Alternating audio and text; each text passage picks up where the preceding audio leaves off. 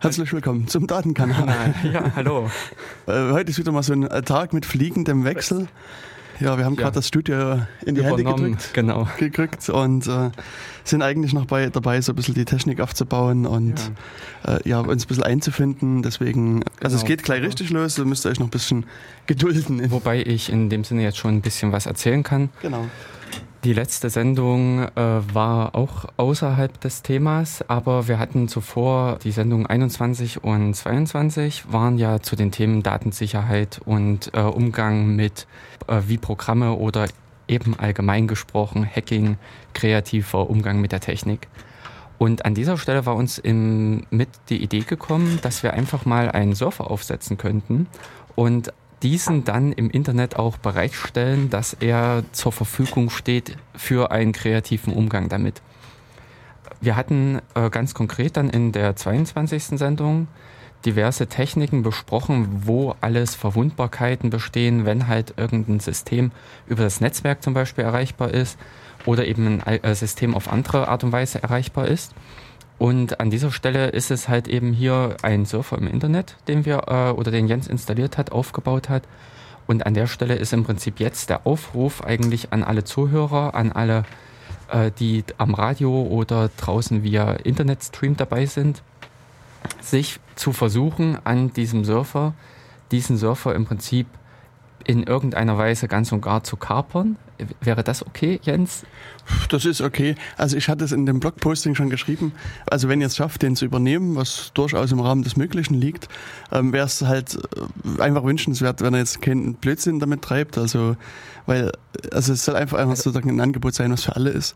Und wenn jetzt einer anfängt, da irgendwie äh, Blödsinn zu machen, ja. was ich halt auch fest, also wenn ich das feststelle sozusagen, dann würde ich einfach sozusagen als Notmaßnahme hier einen Stecker ziehen und dann äh, haben die anderen einfach nicht mehr davon. Und das, äh, das wäre sozusagen die uncoole Variante, die uns auch so ein bisschen dann den, den Geist der Sendung rauben würde. Aber momentan wisst ihr ja noch gar nicht, wo der Server steht. Das heißt, ich äh, werde gleich die Adresse bekannt geben. Ich muss selber erstmal meine, meine Systeme hier hochfahren und an den Start bringen und dann, also es geht sofort los. Der Jörg muss euch noch ein paar nette Geschichten derweil erzählen. Ja, na, ich gehe nochmal zurück zu den ganzen ähm, Themen oder beziehungsweise einfach zu dieser Problematik. Denn äh, so locker, wie ich eben gesagt habe, Surfer übernehmen, das ist es ja eigentlich nicht. Also jetzt auf dem Surfer drauf sein, heißt noch nicht allzu viel. Ist zwar auch nicht gerade angenehm, wenn jeder x-beliebige in diesem Sinne auf den Surfer gehen kann und dort einfach mal sich ein bisschen austoben kann. Ihr werdet sehr wahrscheinlich Dienste starten können, also im Prinzip eigene Dienste als einfacher Benutzer, was natürlich dann wiederum bedeutet, dass die ähm, nicht die ganz speziellen Ports bekommen. Interessant wäre aber einfach für uns, ich glaube aus unserer Sicht einfach, wenn wir im Root-Verzeichnis, also im äh, Hauptverzeichnis, eine nette Datei finden. Ich sage jetzt mal, wenn dort. Show was hier. genau. Wer im Prinzip in einer solchen Datei äh, seinen Namen oder seine E-Mail-Adresse hinterlässt oder uns einfach einen Termin einträgt, wann wir in welcher Bar sein sollen, in welcher Kneipe, um das Bier dort zu übernehmen, dann ähm, wäre das eigentlich das Ziel des, der, der heutigen Sendung.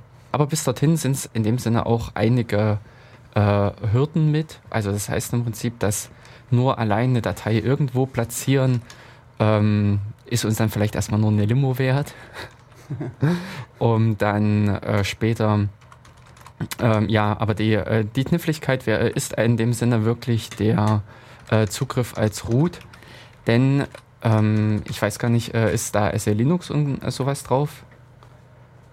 Nee, also das ist, also die, die, also der Rechner selbst ist, ist wirklich ein ganz stinknormales Debian, so viel kann ich schon mal verraten. Ähm, und darauf ist jetzt, es ist verschiedenes an Software installiert und ja, das ja, man könnte dann versuchen, äh, ein bisschen was ähm, quasi da, da sich anzugucken. Wobei ähm, also vielleicht noch, obwohl nee, ich lasse erst New York noch ein bisschen reden, weil ja, ich äh, genau. das, das, derweil das Zeit habe, das vorzubereiten. Ja.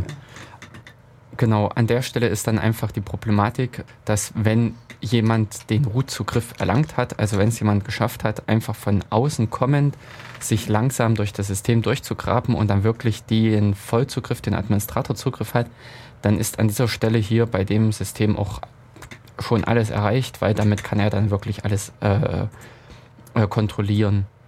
An anderen Stellen, also an, bei anderen Surfern, könnte man dann so eine gewisse ähm, Verstärkung des Systems vornehmen, ein sogenanntes Hardening, wo man dann im Prinzip noch mehr äh, Schwierigkeiten einbaut, also noch mehr Sicherheitsschranken installiert, damit derjenige, der im Prinzip Root-Zugriff hat, also der eigentlich auch gewöhnliche Administrator, dass der dann immer noch beschränkt ist und immer noch nicht alles darf.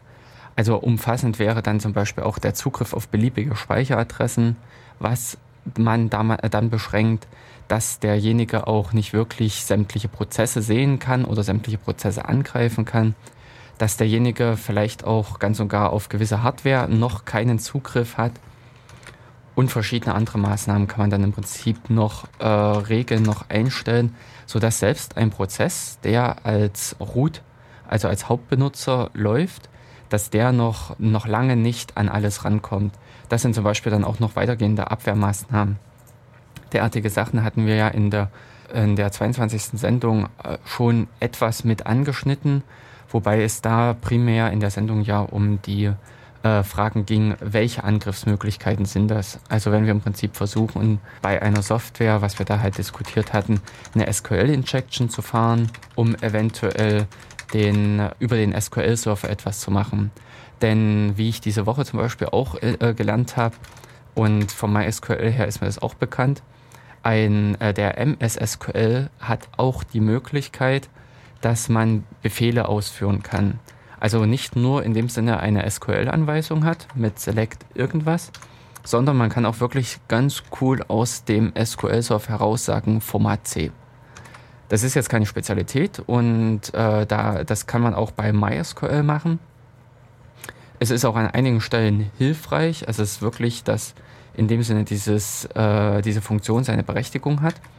Allerdings ist, äh, geht nämlich genau dann der Spaß los, wenn man diese, Funkt, äh, wenn man diese Funktion zum Beispiel dauerhaft aktiviert oder ganz und gar, wenn man diese Funktion für äh, beliebige Benutzer, ich sage, also ich sage jetzt wirklich mal nur einfach beliebige Benutzer äh, äh, aktiviert, sodass eigentlich fast jeder, der Zugriff hat auf den SQL-Server, auch aus dem Kontext des SQL-Servers heraus, also als SQL-Server agierend, ein, äh, einen Befehl in der Kommandozeile ausführen kann.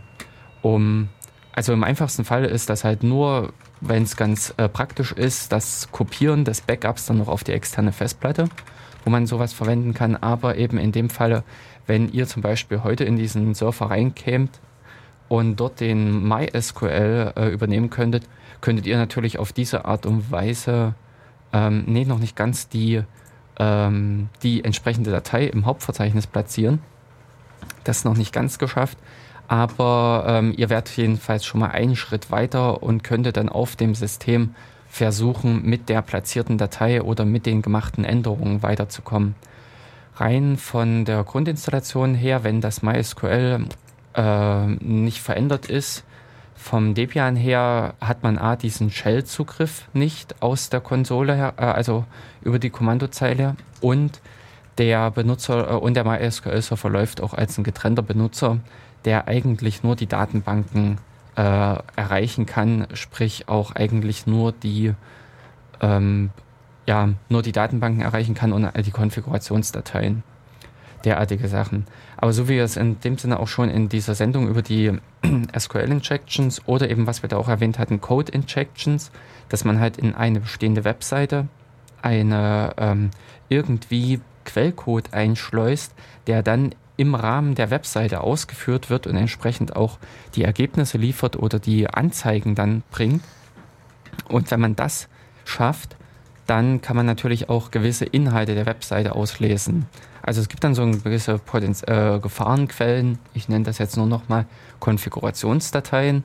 Und wer vielleicht hier eins und eins zusammenzählt, der ähm, weiß auch, wo er bei dem MySQL noch ein paar interessante Infos holen kann und an der Stelle dann die, äh, um zum Beispiel eben dort äh, weitere Informationen zu finden, wie ist das System konfiguriert, welche Pfade sind wie eingestellt oder im Prinzip noch weitergehende Informationen dort abfassen, um dann eben in einem zweiten, dritten und vierten Schritt diese Informationen, diese Angaben zu nutzen, um eben eine Stufe weiterzukommen. Wir hatten, ich weiß gar nicht, ob wir dieses System äh, besprochen hatten, dieser Sicherheitsringe, dieser Sicherheitsschalen. Ich glaube, glaub, wir hatten es mal angesprochen, wenn ich mich richtig erinnere. Mhm, ich glaube, in der ersten Sendung, wo es ja. noch um die lokalen Angriffe, um die Stack- und Buffer-Overflows ging, dass man im Prinzip sich äh, von der Sicherheitssicht her das ganze System so vorstellt, dass ein Zugriff in dem Sinne immer ein, in einem privilegierten, inner, äh, nee, in einem unprivilegierten inneren Kern landet und dann äh, je nachdem, wie viele Rechte man braucht oder äh, wie viele Rechte man hat, sieht man halt die Position desjenigen in einer weiter außen liegenden Schale. Und auf diese Art und Weise äh, definiert sich dann im Prinzip auch die Möglichkeiten, die man hat. Also sprich im Prinzip jemand, der sich in einem äußeren Kreis befindet, hat natürlich auch die Möglichkeiten, auf die inneren Kreise zuzugreifen, auf die inneren Ringe. Und jemand, der in dem Sinne auf die ähm, sich äh, innen, äh, nee, umgekehrt, jemand, der sich innen befindet, kann aber nicht nach außen gehen. Also das glaube ich, ich weiß jetzt nicht mehr genau, wie das äh, richtige formale Modell ist, ob das von außen nach innen oder innen nach außen ist. Diese Ringe kennt man auch mit aus der Programmierung vom, von der Systemprogrammierung her, denn das ist alles im Prozessor auch mit integriert. Dort spricht man dann vom Ring 0, wenn man dann tatsächlich die Kontrolle über die CPU hat und an der CPU auch vollumfänglich, also mit allem, was die CPU hergibt, die Änderungen und Konfigurationen vornehmen kann. Wir haben nämlich ähm, in den, also eine CPU ist eigentlich nicht nur einfach ein ausführendes, ähm, äh, eine ausführende Einheit, sondern eine CPU hat auch noch verschiedene Verwaltungsaufgaben, eben um zum Beispiel Prozesse gegeneinander abzugrenzen, um äh, auf gewisse Ressourcen Zugriff zu geben, dass man zum Beispiel gewisse Geräte an gewisse Speicherstellen einbindet, um diese dann ansprechen zu können. Und wenn man dann an dieser, in, eben im, sich im Ring 0 befindet, dann hat man die Kontrolle genau über diese Einstellungsmöglichkeiten und kann halt sagen, ich möchte jetzt äh, folgendes Gerät an diese Stelle platzieren und greife dann darauf zu. Oder eben interessant ist halt, ich möchte auf den Speicher zugreifen und entsprechend wird dann der Speicher ähm, verfügbar gemacht. Also das, was der Prozess eigentlich sieht, das, was, wenn ein Prozess läuft, was dann zu sehen ist, ist eine virtuelle Adresse. Es hat eigentlich jeder Prozess seine eigene Speicheradresse 4711 und an äh, jeder kann ein 4711 auch seine eigenen Daten hinlegen. Das ist ein altbekanntes Konzept von äh, dieser Speichervirtualisierung der, ähm, ich sage jetzt mal, der, äh, der Architektur, dass man im Prinzip Prozesse auf diese Art und Weise gegeneinander abgrenzt. Und an der Stelle, ähm, wenn man es im Prinzip geschafft hat, in diesen Ring zu kommen, Ring 0 zu kommen, kann man dann auch die, äh, diese Informationen alle kontrollieren und äh, entsprechend hat man dann die Maschine übernommen, die ähm, ja alle äh, die normalen Prozesse, die normale Prozessausführung ist, glaube ich, im Ring 3. Das äh, der Niederwert, äh, also ja der niederwertigste ähm, Stufe in dem Sinne. Ja, und wenn, äh, also ich hoffe jetzt nicht, dass ihr es bis in den Ring 0 schafft, weil das dann hieße, ihr steckt im Kernel. äh, denn selbst, äh, selbst um diese Zeit zu platzieren, dann braucht ihr gar nicht so weit zu kommen. Da reicht im Prinzip von der CPU aus gesehen auch noch vollkommen die, der Ring 3. Aber ähm, im Ring 0 könntet ihr dann uns auch andere neckig, äh, kleine Neckigkeiten in der Hardware verstecken und ähnliches. Genau, so jetzt kann ich mich wieder ein bisschen zu Wort melden. Ähm, ja, also es, ähm, ich habe jetzt sozusagen meine Technik so weit an den Start gebracht und ähm, ich hatte jetzt auch schon mal die Adressen getwittert beziehungsweise auch in das Pad reingeschrieben. Also ähm, für Leute, die jetzt wirklich da draußen live zuhören, es gibt ein Pad, das äh, ist erreichbar unter der Adresse pads.ccc.de slash dk-26-live-hacking. Ist auch verlinkt auf datenkanal.org. Und also angedacht ist es, also wenn, falls es hier wirklich mehrere Zuhörer gibt ähm, und die sozusagen ihre Funde ein bisschen dokumentieren wollen oder sich auch ähm, koordinieren wollen, also sollen sie das bitte in das Pad reinschreiben. Ähm, würde halt sozusagen für also den Mehraufwand auch einfach ein bisschen ersparen. Also ja. wenn jemand irgendwie was Tolles gefunden hat, kann er das da reinschreiben und, und äh, ja, für die anderen, die müssen den Weg halt nicht nochmal gehen und können sich dann was anderes Kreatives vielleicht ausdenken. Also der äh, Server ist erreichbar unter zwei Adressen, also es ist eine IPv4 und IPv6 Adresse, sodass auch Freunde der neueren Technologien ähm, hier die Möglichkeit haben, sich da ein bisschen auszutoben. Ähm, genau, und dann hat sich auch schon der erste Gast hier mit angekündigt. Äh, was ich vorhin noch sagen wollte, wo ich erstmal ein bisschen abgebrochen habe, weil ich noch ein bisschen hier äh, rumklicken wollte und mich da einloggen wollte. Ähm, ich habe natürlich mir irgendwo Gedanken gemacht, was könnte man an Software hier äh, mit, mit installieren, mit, mit aufspielen. Und ich meine, es gibt ja viele Sachen, die man halt hier machen kann. Eine Idee, ein, so ein quasi Klassiker, sind, sind FTP-Server. Also äh, FTP-Server ist, ist so ein, eine Software, die einfach ich glaube, nie wirklich halb sicher zu betreiben ist oder zu programmieren ist. Wobei natürlich der VSFTP äh, hier äh, da vielleicht einen anderen Weg geht. Aber äh, also die diversen anderen alten FTP-Server, die äh, ähm, haben wirklich relativ große Probleme äh, oder Schwachstellen halt gehabt. Und ich erinnere mich, oder also mein, mein Ansatz war halt so vor, vor ungefähr zwei Jahren oder zwei oder drei Jahren muss es gewesen sein. Da hatte der Pro-FTP-Daemon halt, also wirklich so ein, eine klassische Buffer-Overflow-Lücke. Also so genau das, oder, oder Jörg also, sagt vier. Mhm. Ich glaube 2009 war das. Okay, also na gut, dann ist ja, aber, hm. vielleicht schon etwas her. Auf alle Fälle war das halt wirklich so, also so ein Buffer-Overflow aus dem Lehrbuch, kann man sagen also meine Idee war einfach, den, den Pro-FTP-Daemon, also diese spezielle Version hier mit zu installieren. Ja, das, das, das Problem, was sich ergeben hat, ich hatte halt bei der snapshots.debian.org Seite geguckt. Ja, mal, mal versucht rauszufinden, was, was da halt so, so an, an Software da ist. Dort hörte es, ich glaube, 2006 auf. Also ich habe eben geguckt, achso, okay. ich hätte jetzt nebenbei äh, noch mal ein bisschen mhm. schauen können, aber ich habe eigentlich dort gefunden, dass mindestens noch Einträge bis 2009 da waren.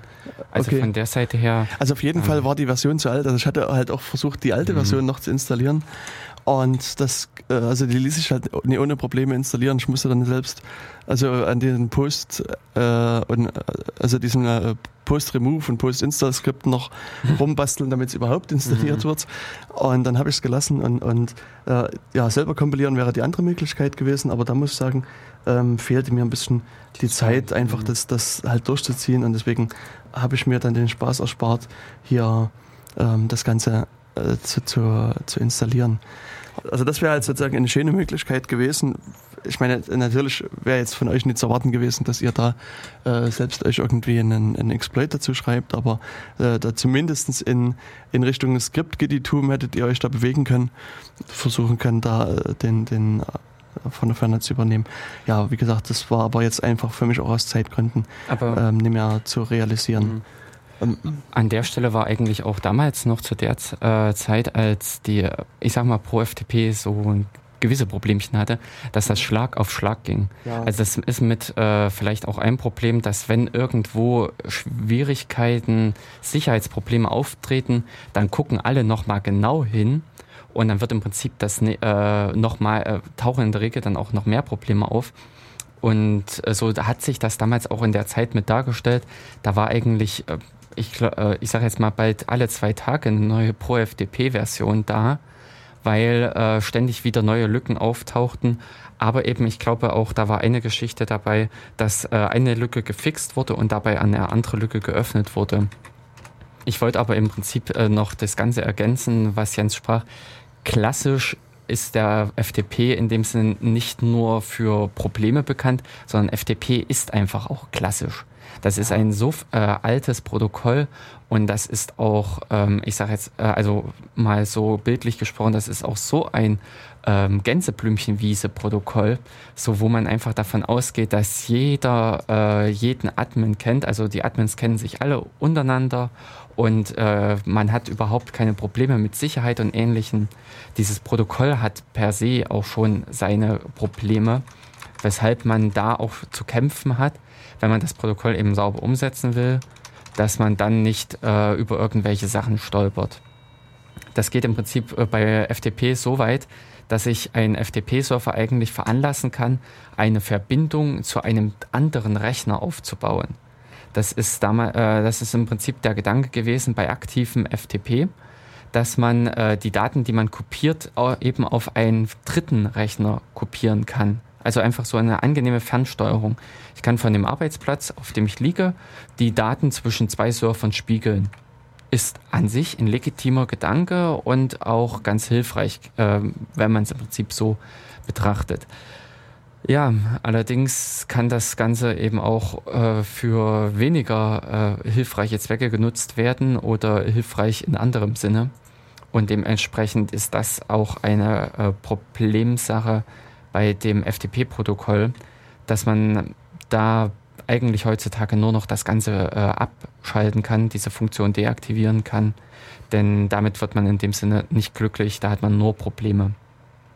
Und ansonsten sind in dem FTP-Protokoll genügend andere Dinge noch dabei, die sich halt kreativ auch nutzen lassen, beziehungsweise die halt schwierig zu implementieren sind. Wenn eben, ähm, ich glaube, diese Pro-FTP-Probleme damals, das waren alles Buffer-Overflows und ähnliches, wo es dann, äh, wo dann einfach die Problematik bestand. Nee, ich glaube, das war nicht alles Buffer-Overflows, sondern es waren auch Encoding-Probleme, wo man aufgrund des Encodings äh, die Verzeichnisse verlassen konnte. Also äh, deren Möglichkeiten gibt es viele. Und an der Stelle war es dann halt möglich, zum Beispiel den gewählten Rahmen, die eingesperrt, die gewählten Verzeichnisse, die Grenzen zu überschreiten und sich dann doch noch mehr anzugucken oder an andere Stellen zu kommen. Und äh, da muss man eben wirklich sehr viel ähm, bedenken, wenn man einen derartigen Surfer implementiert und da geht eben auch mal ganz leicht was schief. Zumal eben wie bei ProFTP, der natürlich auch sehr, sehr viele zusätzliche Funktionen mitbringt, angefangen bei Logging und Ressourcenkontrolle, wie viele Zugriffe darf welcher Benutzer machen und so weiter, virtuelle Benutzer, virtuelle Umgebung all das, es geht ja im Prinzip, ich kann auch im ProFTP an einen SQL-Server direkt andocken, also an MySQL oder an Postgres, um da zum Beispiel die Benutzerkonfigurationen herzuholen. All da, auf all diesen Wegen können im Prinzip irgendwelche Fehler passieren. Und das ist dann das Problem oder das eröffnet im Prinzip dann diese Möglichkeiten. Und ja, das im Prinzip jetzt nur alleine zu dem Gedanken des FDP, aber ich wollte hier im Prinzip schon den ersten Schritt kommunizieren. Ich glaube, wir haben schon zwei Benutzer mittlerweile, oder? Also ja, was jetzt zwei Benutzer ist, sind also, äh, zwei Leute, die sich hier mit an das Pad ja. eingeschalten haben. Und ähm, einer von den beiden ähm, hat sozusagen hier einen ersten Schritt getan. Ähm, und zwar hat er einfach Nmap angeworfen. Das ist sozusagen der, der erste Schritt, um mal ein bisschen zu gucken, was hier passiert. Hat also äh, Nmap auf die, die genannte IP-Adresse losgelassen und ähm, hat mal einfach hier in, das Pad reingeworfen, was hier drin steht, die, die Ausgabe davon. Und letztlich, also hier die Ausgabe in dem Fall ist äh, die, die offenen Ports, die dann gefunden werden. Das heißt, ähm, zum einen hat Nmap gesagt, er hat äh, Port 22, also das SSH gefunden. Er hat Port 80 gefunden, das ist also Web in dem Falle. Er hat gefunden Port äh, 111, RPC Bind. Er hat gefunden einen Port 2222, bezeichnet er als Ethernet slash IP-1. Er hat gefunden Port 3306, MySQL und noch ein paar andere, die, ähm, wer, wer wen es wirklich genau interessiert, der kann mal nachlesen. Also ja, jetzt hat man sozusagen erstmal so ein, vielleicht eine kleine Idee über das äh, System gewonnen und kann hier Schritte überlegen. Gleichzeitig ähm, sozusagen kann ich vermelden, dass es ein paar Leute versuchen gerade irgendwie äh, sich über ein SSH hier einzuloggen und, und zu gucken, ob sie da was platzieren können. Also das ist im Prinzip dann der nächste einfache Schritt in dem Sinne schon, denn es wurde festgestellt, welche Dienste gibt es alles auf dem Server und dann einfach ganz normal einfach mal versuchen, ob so ein Dienst nicht offen konfiguriert ist, ob man im Prinzip einfache Passwörter gewählt hat. Das ist eigentlich das, was viele Bots, also viele solche automatisierten Systeme im Internet versuchen. Wenn die auf äh, Suche gehen, um irgendwo äh, reinzukommen, dann versuchen die oftmals nicht gerade Sicherheitslücken auszunutzen, sondern es gibt auch wirklich diese einfachen Systeme, um äh, nicht ganz so klar zu sagen primitiven, die äh, versuchen, Passwortlisten durchzuprobieren. Also gibt es einen Benutzer Joe, der das Benutzerpasswort äh, ABC hat. Gibt es einen Benutzer Root, der das Passwort Root hat. Und so weiter. Es gibt in dem Sinne diverse Passwortlisten im Internet. Es gibt diverse andere Verzeichnisse, mit denen man dann einfach rangehen kann und probiert das der Reihe nach durch. Die einfachsten Dinge sind im Prinzip jetzt einfach selbst zu versuchen, also ob im Prinzip Root das Passwort Root hat oder beziehungsweise ob Root das Passwort 1234 hat. Eventuell ist es schon das, dann hat man im Prinzip schon den Zugang. Oder äh, dann ganz und gar sich eben so eine äh, Passwortdatei hernehmen. Ganz oder einfach, es gibt unter äh, Linux auch, wenn man das installiert hat, eine ganz einfache Wortliste. Unter ähm, die liegt unter User Share MISC äh, Words, glaube ich, oder so ähnlich. Da müsste ich jetzt auch selbst nochmal schauen. Aber dass man einfach anhand solcher so einer Wortdatei versucht, Zugriff zu erlangen. Kann man im Prinzip automatisieren, zack, zack, zack, und pfeift dann da über ähm, äh, automatisiert verschiedene äh, Passworte hin und eventuell ist eines davon richtig. Wenn man das im Prinzip geschafft hat, wäre man drin. Und ich glaube, äh, Jens, hast du diesen SSH genommen, der es erlaubt zuzugreifen? Also sind unsere bisherigen Besucher reingekommen? Soweit ich das sehen kann, sind unsere bisherigen Besucher nicht reingekommen. Der aufmerksame Beobachter wird hier bei der Liste der offenen Ports vielleicht was festgestellt haben. Es gibt nämlich zum so. einen den Port 22 ja. und es gibt zum einen sowas, das heißt Port 2222. Also ja, okay. Das Ach so, du hast so diesen klassischen Admin-Abwehr genommen, diese ähm, Port 22 als Fake hingestellt, wo natürlich die Script-Kiddies alle drauf rumhacken und eben den eigentlichen SSH äh, den eigentlichen SSH platziert man klassischerweise immer auf einem anderen Port. Also genau als als Security Measure natürlich. Genau. Ja, richtig. Weil das eben voll die die Sicherheit bringt Mhm. Ich weiß nicht, ob hier noch mal jemand dabei ist, bei Nmap äh, die Auswertung eigentlich auch der äh, offenen Ports posten könnte.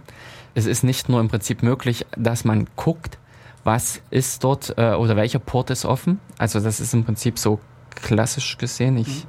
habe jetzt gerade nicht den ganzen Blick hier drauf. Äh, hier sind, glaube ich, nur die TCP-Ports aufgelistet. Ja, genau. Also es war ähm, auch so ein Standardaufruf, wo auch äh, nie alle, alle Ports halt äh, gescannt werden. Ah.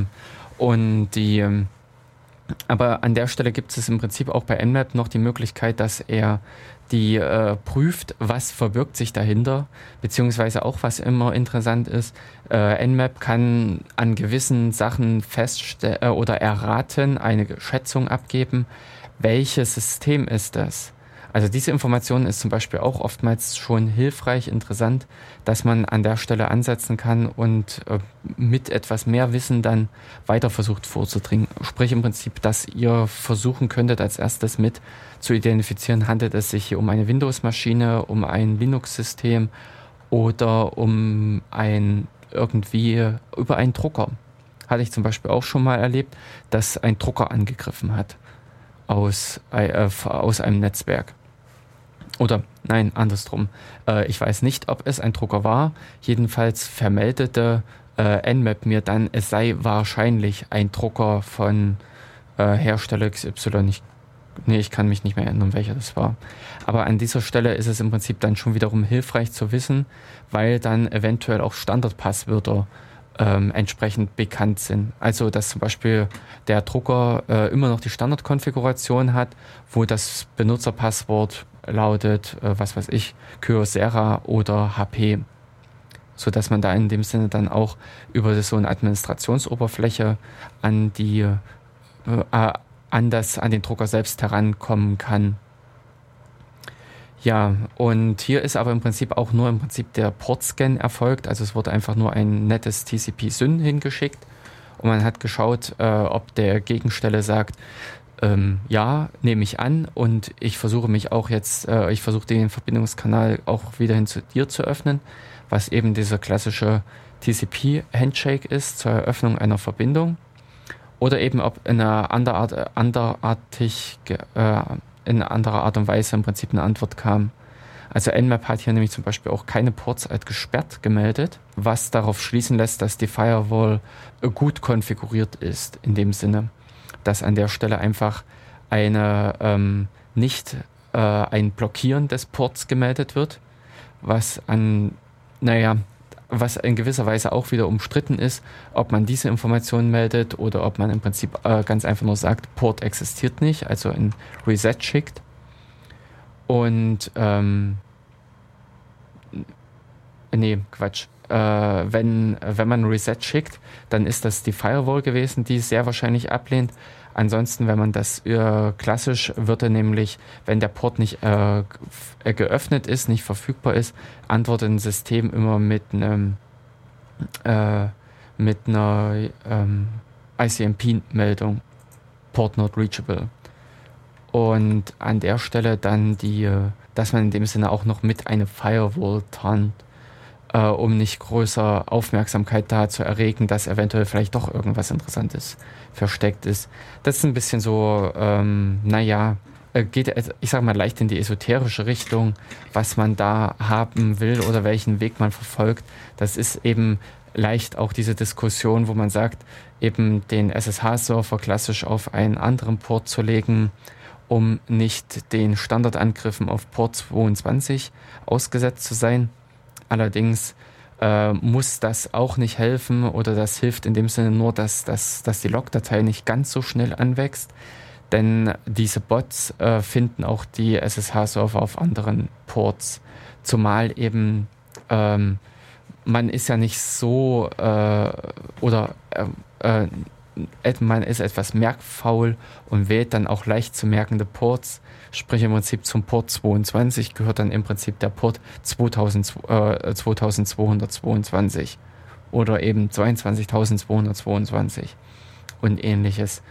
Und das sind natürlich dann auch wiederum die Ports, die der, äh, die, äh, diese Bots abklappern und entsprechend auch hier zum Beispiel Nmap. Der äh, für euch interessante Port steht mit in dem Pad drinne, der äh, wo eigentlich der interessante SSH-Server lauert.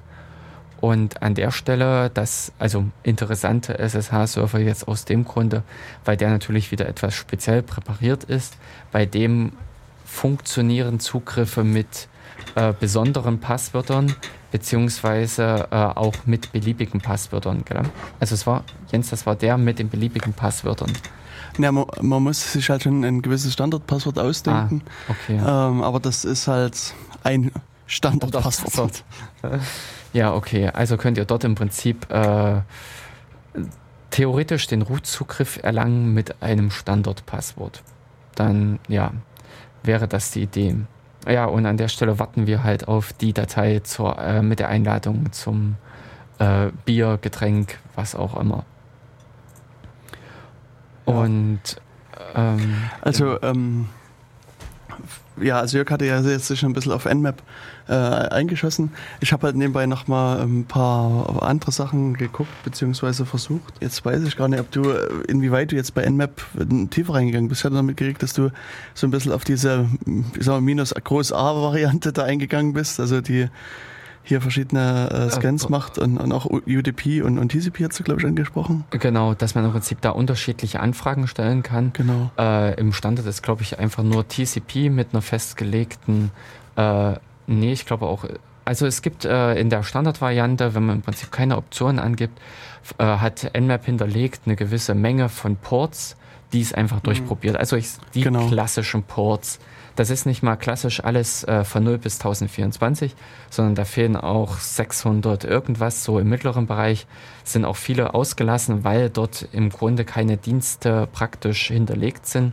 Und dafür ist aber zum Beispiel Port, ach, schlag mich tot, der für den X-Server ist mit, äh, ist mit drinne und auch der für ähm, MSSQL und all diese Dienste der, für MySQL, dieser 3336 ist ähm, äh, hier auch mit dabei gewesen.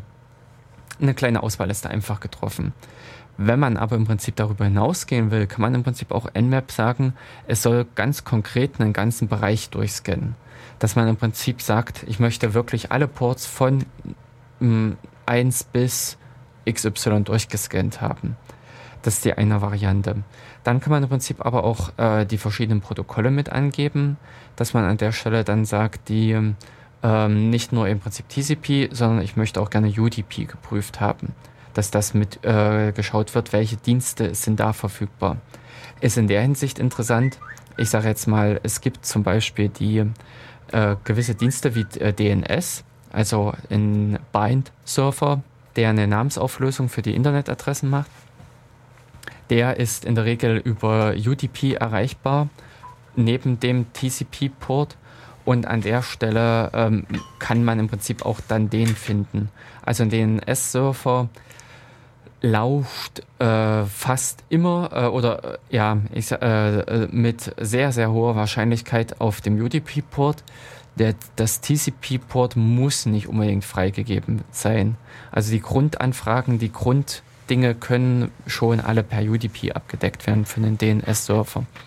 Und dementsprechend kann man dann auch diesen entdecken, diesen finden, um eventuell die Dings zu sehen, äh, die, äh, um eventuell da auch die Zugriffe zu finden.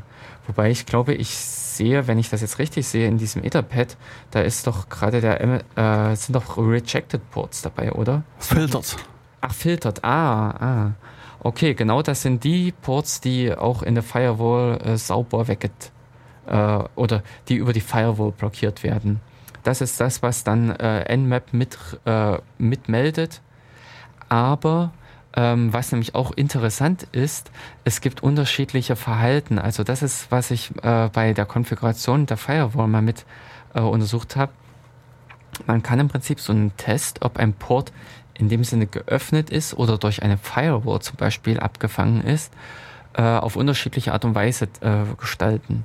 Man hat einerseits eben die Möglichkeit, ganz normal klassisch ein TCP-SYN-Paket hinzuschicken und dann äh, meldet sich im Prinzip in der Regel der Rechner zurück und sagt Port not reachable. Also das ist dann im Prinzip diese Standardkonfiguration, die Nmap dann nur unter, äh, mit anderen Konfigurationsparametern ausgibt, wo er dann sagt closed.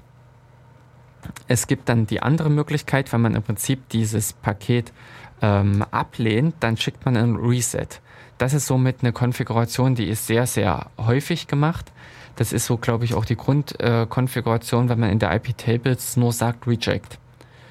Ähm, es gibt, äh, es müsste auch noch irgendwas geben äh, bei Nmap, aber da weiß ich gar nicht mehr, was dann für eine Ausgabe kommt, wenn man einfach nur äh, das äh, Paket droppt von der Firewall aus gesehen, sprich im Prinzip dieses empfangene Paket verwirft und nicht auf die Anfrage reagiert. Aber das kann im Prinzip äh, auch ein Map in dem Sinne feststellen und gibt dann eine entsprechende Meldung aus. So dass im Prinzip eine mh, hm, verdächtige Situation an dem Port vorliegt.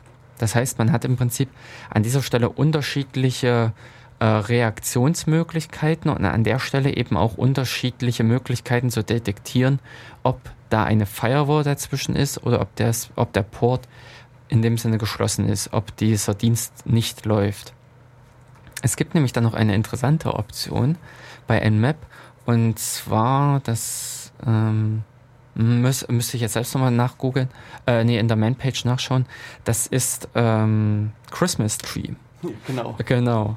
Äh, und zwar ein Christmas Tree Picket ist ein sehr interessant gestaltetes Paket von äh, TCP-Paket, bei dem man einfach sämtliche Sachen anknipst, die in dem TCP-Paket vorhanden sind. Also sämtliche Optionen und äh, verschiedene ähm, Angaben in dem TCP-Header, was im Grunde oder was einfach ein ungültiges Paket darstellt.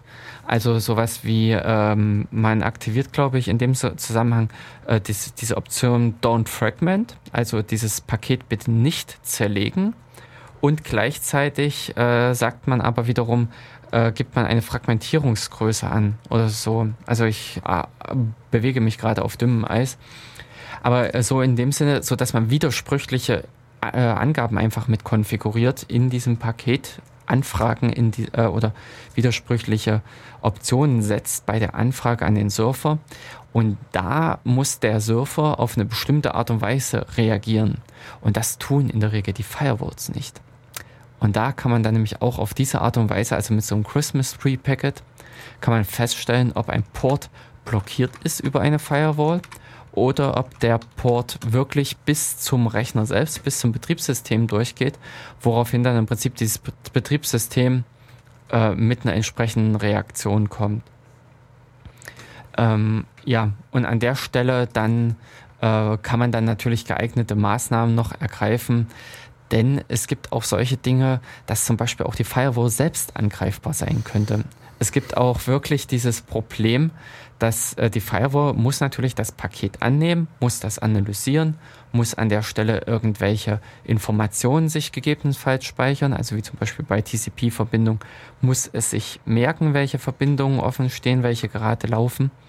Und an der Stelle ist auch mit eine Angriffsmöglichkeit das dazwischenliegende System, sprich den, äh, die Firewall, den Beschützer in dem Sinne selbst anzugreifen und gar nicht das System, das was beschützt wird.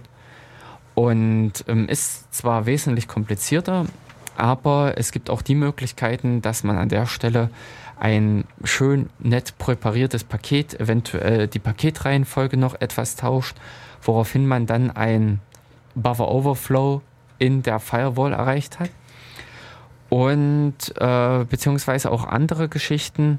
Es gibt dieses äh, Problem, dass äh, Firewalls, naja, die Frage ist an der Stelle, was mache ich, wenn ich nicht hinterherkomme? Also eine Firewall ist auch einfach nur ein Computer. Das ist auch einfach nur ein System. Und wenn halt zu viele Anfragen kommen, wenn die nicht zeitnah verarbeitet werden können, was tun? Und da ist dummerweise das Problem, dass auch einige Firewalls dann die Hände heben und einfach nur die Daten durchwinken was natürlich dann auch wiederum den Angriff darstellt. Sprich, wenn man festgestellt hat, dass eine dieser interessanten Firewalls, die eventuell auch noch passend konfiguriert ist, dann schickt man halt einfach mal in den ganzen Schwungpakete hin, überlastet das System, woraufhin dann im Prinzip wieder das System die Arme hebt und sagt, uh, uh, ich kann nicht mehr und übergeht in den Zustand eines ganz normalen Routers, eines ganz normalen Switches und der dann einfach nur die Pakete durchreicht. Und in dem Sinne hat man dann die Firewall einfach ausgeknipst. Das geht dann auch noch auf diverse andere Art und Weise, dass man zum Beispiel massenweise Verbindungen in dem Sinne parallel öffnet, sodass diese Tabelle mit, die die Verbindung registriert, überläuft, also oder vollläuft und an der Stelle dann das System halt nicht mehr äh, arbeiten kann. Und dann je nachdem, wie das System halt konfiguriert ist, beziehungsweise wie das System ähm, geschrieben ist, programmiert ist, man dann einen interessanten Zustand erreicht, mit dem man eventuell weiterarbeiten kann. Interessant ist aber im Prinzip auch dieser äh, Angriff in die andere Richtung. Das ist eigentlich das, was euch heute nicht so interessieren sollte. Ähm, denn das wäre natürlich etwas nachteilig dann für alle anderen, die äh, das System überlasten, woraufhin es im Prinzip den Zugang verweigert. Das ist das, was man dann wiederum als eine DOS-Attacke, also ein Denial of Service, dass wenn der, äh, wenn man das System überlastet, dass daraufhin das System äh, den Riegel vorschiebt, im Prinzip blockiert, auf Dauerblockade geht und damit in dem Sinne auch legitime Zugriffe nicht durchgehen. Sprich, die regulären Benutzer, die normalerweise kommen, dass die auch nicht mehr auf das System zugreifen können. Eben der Dienst, also der Service, ist nicht mehr erreichbar. Das ist insofern interessant, dass zum Beispiel Systeme, die ähm, in irgendeiner Weise geschäftskritisch sind, dass die auf diese Art und Weise ausgeschalten werden können und in dem Sinne, äh, dem, äh, in dem Sinne einer Firma halt Schaden generiert wird. Das ähm, würden wir so im Sinne der Sendung heute eher ähm, nicht wünschen, denn das hieß im Prinzip, dass die dass der Rechner nicht mehr erreichbar ist, sprich, dass diese Versuche in dem Sinne überhaupt nicht mehr möglich sind, den Rechner zu übernehmen. Die äh, und ich weiß nicht, ob wir überhaupt Einfluss drauf hätten, ja. weil das nämlich unter Umständen vorgelagerte Systeme dann sind, die greifen und derartige DOS-Attacken äh, abwehren und dann äh, den Zug äh, und das Ganze sperren, hm. so dass wir eigentlich gar nicht mehr das öffnen könnten. Ja. Und ich muss auch sagen, dass der Effekt, also ich finde, da lernt man nicht so viel. Also äh, man lädt sich letztlich hier nur ein Tool aus dem Internet runter. Also so, ich denke da an Stacheldraht, so die ersten, mhm. waren so die ersten Versuche. Und gibt dann, also jetzt, ich meine, es gibt halt auch andere Programme, die äh, etwas komfortabler zu bedienen sind. Dann gibt man da halt einfach eine IP-Adresse ein und sagt, leg los und dann geht man halt weg. Und ah, ah. also äh, im Wesentlichen, also man muss da jetzt nicht, keine großartige äh, Intelligenz reinstecken. Also ich sag mal, das Hauptproblem ist vermutlich erst das Ding zu finden. Ähm, die andere Geschichte, äh, wie wirksam ist das überhaupt? Also die, ähm, ich weiß nicht, was hier der Surfer gerade für eine Anbindung hat, aber wenn ein Surfer in dem Sinne mindestens über eine 100 Mbit Leitung angebunden ist, wenn nicht gar über eine Gigabit Leitung, kriege ich den von einer alleinigen Stelle nicht wirklich äh, nieder, also nicht wirklich in diesen Zustand versetzt, dass er den Dienst versagt. Das ist, ja, das ist ja auch anzunehmen. Ja, also äh, wenn ihr zu Hause vom DSL-Anschluss und sei es auch ein neuer VDSL, der dann mit 50 Mbit kommt, auf den Surfer wahrscheinlich einhakt, dann äh, sehen wir hier einen netten Sprung in der Bandbreite, aber ansonsten das System langweilt sich weiterhin. Ja, also aber an dieser Stelle, das äh, werden wir vielleicht irgendwo auch nochmal eine, äh, vielleicht eine halbe oder eine Viertelsendung dazu mit äh, zubringen können was in dem Sinne an Angriffsmöglichkeiten besteht oder wie man, äh, was man da im Prinzip an Schutzmaßnahmen noch ergreifen kann oder ergreifen sollte. Aber das ist jetzt nicht unbedingt das, um was es heute geht. Die heutige Genau, also ich habe jetzt auch in der Zwischenzeit mal, während Dirk halt äh, sich äh, hier bemüht hat, euch wirklich wertvolle Informationen zu liefern, äh, habe ich halt nebenbei das Nmap mal mit ein paar bisschen mehr Informationen laufen lassen und habe das auch nochmal hier reingeschrieben. Ähm, also im, im Grunde, also das ist jetzt auch kein, noch nicht der Weihnachtsbaum, der hier äh, sein, sein Ding abgeliefert leuchtet, hat. Der Weihnachtsbaum, genau. der leuchtet. ja. Sondern ich habe einfach hier mit der Option minus groß A, das ist auch also eine standardisierte Option, die hier Systemerkennung macht, die macht einen Trace-Route zu dem Rechner und diverse andere Sachen. Und habe die, die Ausgabe mit rein ge, ge kopiert in das Pad. Ähm, also da seht ihr halt jetzt, dass es OpenSSH Version 6 ist auf äh, Debian 4, ähm, wie der SSH Host Key ist. Ähm, ihr seht in dem Falle, äh, dass es ein Apache ist, der als, als Webserver im Hintergrund läuft äh, auch die Versionsnummer. Also das ist halt auch halt immer so eine Sache, die, die viel diskutiert wird. Sollte man jetzt die Versionsnummer abschalten? Also mhm. man kann halt in, in der Apache-Konfiguration in dem Falle schon sagen, äh, gibt ich, also hier der Apache sagt, ich bin Apache Version 2.2.22. Und noch mit dem netten äh, Schmonkel Debian dahinter. Ja, genau. Und äh, wenn man jetzt äh, dann noch ein bisschen mehr Spaß haben will, dann steht manchmal noch da, es ist mit PHP Version 5.3. so und so und Support für X, Y und Z. Also so, dass man quasi schon äh, da eine große Bandbreite an Informationen hat. Und wie gesagt, hier gibt es also sehr äh, hin und wieder auch die Diskussion, was, äh, wie, also wie stellt man es jetzt am besten an, was äh, sollte man jetzt nur die Major-Version angeben, also nur Apache 2 oder mhm. Apache 2.2 oder nur Apache oder gar nicht oder soll man einfach reinschreiben Internet Explorer 0815 äh, nee, Internet Information Service. IS, genau. Genau. Also äh, das kann jeder letztlich für sich entscheiden, wie er es will. Das, das Punkt, der Punkt ist meistens, also wenn ihr mal euch ein bisschen mehr mit, mit so Angriffen beschäftigt, ähm, also man wird das halt nicht mit, mit äh, der Hand machen und dann zu gucken, ah, das ist also Apache Version 2.22, da gibt's also ähm, den, den, den Buffer Overflow. Jetzt setze ich mich mal hin und schreibe mal einen schnellen Exploit dafür, weil das ist ja ganz einfach. Also das, äh, ich meine, sicherlich gibt es ein paar Leute, für die es vielleicht eher einfacher ist, aber ich glaube schon, der, die Majorität der Bevölkerung, die wird daran scheitern, weil das so ein Exploit zu schreiben ist halt äh, kein Spaß, das ist mhm, eher aufwendig. Das heißt, in der Regel geht man einfach hin und startet irgendwie so ein Tool und sagt hier, guckt dir mal die IP-Adresse an, guckt vielleicht noch auf Port 80 und dann legt das los und rattert halt so seine Liste von Exploits durch. Also mhm. guckt halt, also wenn man es nicht genau angibt, dann halt IIS durch, guckt Nginx durch, guckt Apache und, und macht quasi alles durch, was es hat. Und dann, das dauert halt einfach ein bisschen, ein bisschen länger.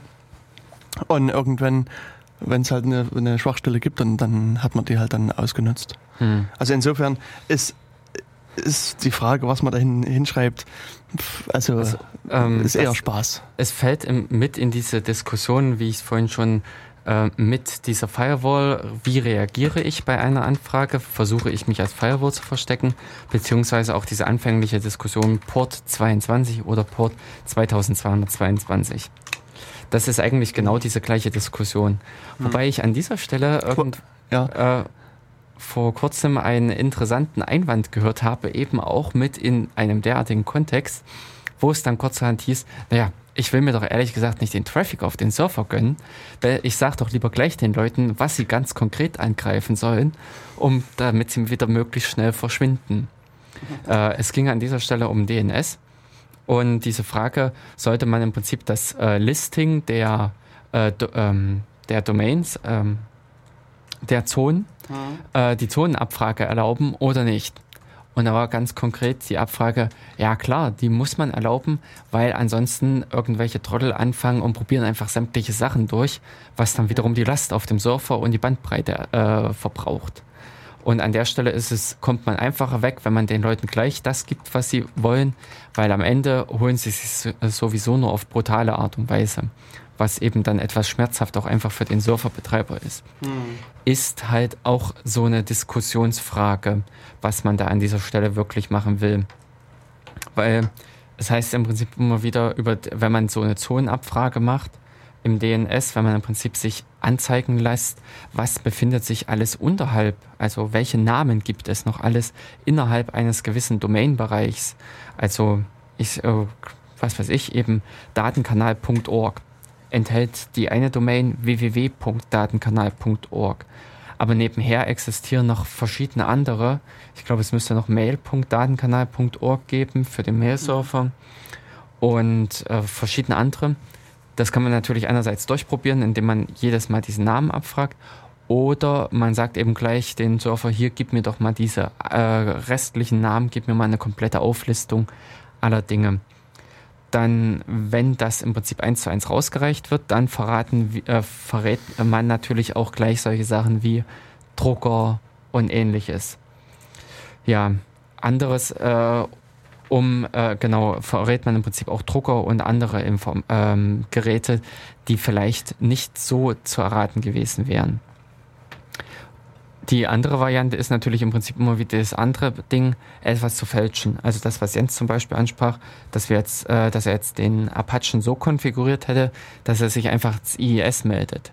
Sprich, ein Angreifer, der das sieht, denkt dann, oh, ein IIS und versucht natürlich die IIS-Angriffe alle durchzuackern, die scheitern. Und daraufhin äh, sollte er im Prinzip nichts mehr versuchen, nichts weiter versuchen und im Prinzip dann schneller wieder von dann ziehen. Er hat im Prinzip so einen kleinen Happen hingeworfen bekommen, er konnte sich ein bisschen mal austoben, aber muss dann im Prinzip von dann ziehen, weil er nicht mit den IES-Angriffen in den Apache-Surfer eindringen konnte. Das ist vielleicht noch ein interessantes Szenario, was man in dem Sinne aufbauen kann, weil man an der Stelle halt wirklich demjenigen einen kleinen Anreiz gibt, dass er sich mal austoben kann allerdings eben äh, dieses Risiko wiederum mindert. Aber es ist ja auch an dieser Stelle auch einfach nur wieder eben Security by Obscurity, dass man an der Stelle wieder nur versucht mit irgendwas verbergen oder irgendwas ein bisschen zu verschleiern, die äh, entsprechenden äh, Sachen äh, verheimlicht. Schwierige Geschichte. Es gibt Informationen, die sollte man nicht veröffentlichen ähm, wie ich nämlich jetzt zum Beispiel gerade sehe, die interessante PHP-Aufstellung. ähm, Genau, also es gibt für PHP, für die Leute, die sich da auskennen oder das schon mal gehört haben, äh, eine, so, ein, so ein Listing, die heißt PHP-Info und die äh, ja, gibt quasi alle möglichen Informationen zu, dem, zu der PHP-Installation mit. Und ähm, ich hatte halt jetzt einfach mal äh, so mit nebenbei geguckt, was hier so gemacht wird auf dem Server. Und ähm, es hat jetzt in der Tat jemand versucht, die, äh, also eine Datei namens index.php abzurufen. Und die gab es halt nie. Und jetzt habe ich einfach sozusagen auch, ich meine, will ich äh, ja auch ein bisschen Erfolgserlebnis gönnen. einfach noch schnell eine Datei angelegt, die heißt index.php. Und ähm, die hat einfach sozusagen, äh, die gibt diese, P, also 1, 2, 3, die PHP-Info aus. Und ähm, ja, genau, das ist das, was Jörg jetzt gerade anfangen wollte zu kritisieren. ja, denn ähm, ich weiß nicht, wer gerade alles so äh, in der Nähe des Surfers ist, wer da so unterwegs ist.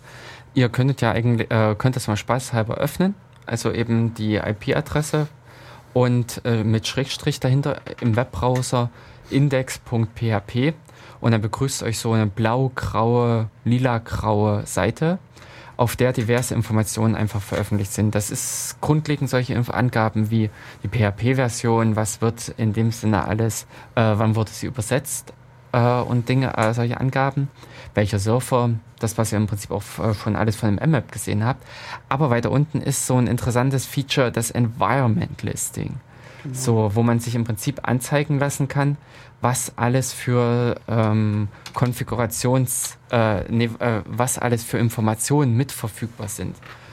Und an der Stelle, bei diesen, der Abschnitt heißt hier ähm, äh, PHP-Variables, äh, kann man im Prinzip dann schon wieder wesentlich mehr sehen. Das heißt im Prinzip, äh, wenn wir jetzt zum Beispiel einen Zwischensurfer mit da gehabt hätten, also einen Proxy, und wir euch im ersten Schritt über den Proxy geleitet hätten, sagen wir mal so, und der Proxy dann den Zugriff auf das echte System unternommen hätte, hätte man hier zum Beispiel die IP-Adresse des echten Systems finden können und dann wiederum dieses an angreifen, statt den Apache-Server, äh, statt dem Proxy-Server äh, oder über versuchen, über den Proxy-Server in den Apachen reinzukommen.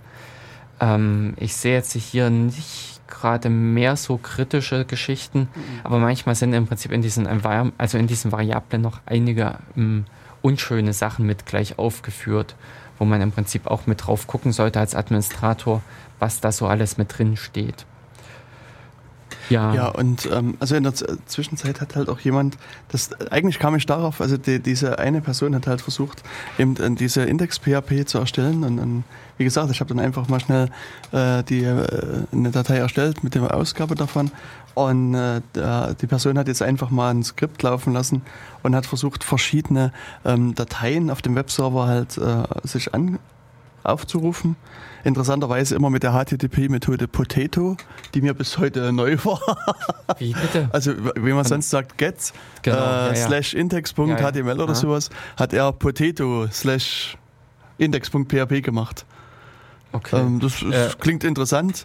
Ähm, der Apache in dem Fall hat einfach gesagt, pff, keine Ahnung, weiß ich nicht, nicht damit anzufangen. Aber auch hier sozusagen, äh, also je nachdem auf welcher Ebene man arbeitet, also wir hatten ja vorhin gesehen, dass man mit Nmap erstmal so ein bisschen das System äh, ausforschen, forschen, ausforschen kann, ähm, kann man natürlich auch versuchen, das Ganze ähm, hier auf, auf Webserver-Ebene halt zum Beispiel zu machen. Also es äh, könnte halt sein, dass es auf dem Webserver irgendwo interessante Dateien gibt. Vor einigen Jahren hat man äh, ein Researcher so ein Programm geschrieben, das heißt äh, Webfucker. Also ich würde das als Webfucker bezeichnen. Web äh, F-U-K-K-0-R war es, glaube der, also ist es ausgeschrieben, die Variante. Dem Tool kann man letztlich einfach, das ist, kann man auf eine, auf eine einen Domainnamen oder eine IP-Adresse loslassen und er guckt halt standardisiert nach diversen Verzeichnissen oder nach diversen Dateien auf dem, auf dem Rechner. Das kann halt so auf die Art und Weise halt rausfinden, ob es da vielleicht interessante äh, Verzeichnisse, interessante Dateien gibt und ja, dann damit halt auch ein bisschen Spaß haben. Und sowas könnte man halt hier auch auf der Installation halt einfach machen.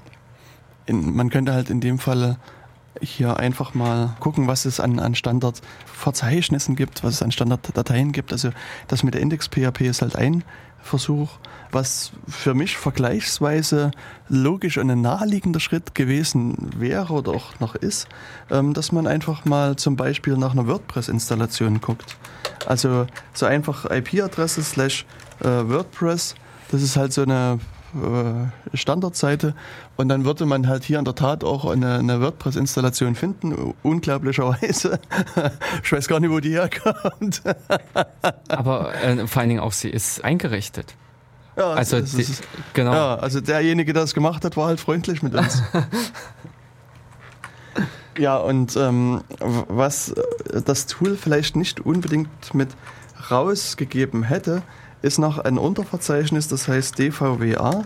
Das schreibe ich einfach mal mit in das Pad rein, damit es auch sozusagen dann für die anderen, äh, die hier noch dazukommen, vielleicht ersichtlich ist. DVWA, das hatten wir schon mal mit angesprochen. Das ist in dem Fall so eine die sogenannte Damned Vulnerable Web Application.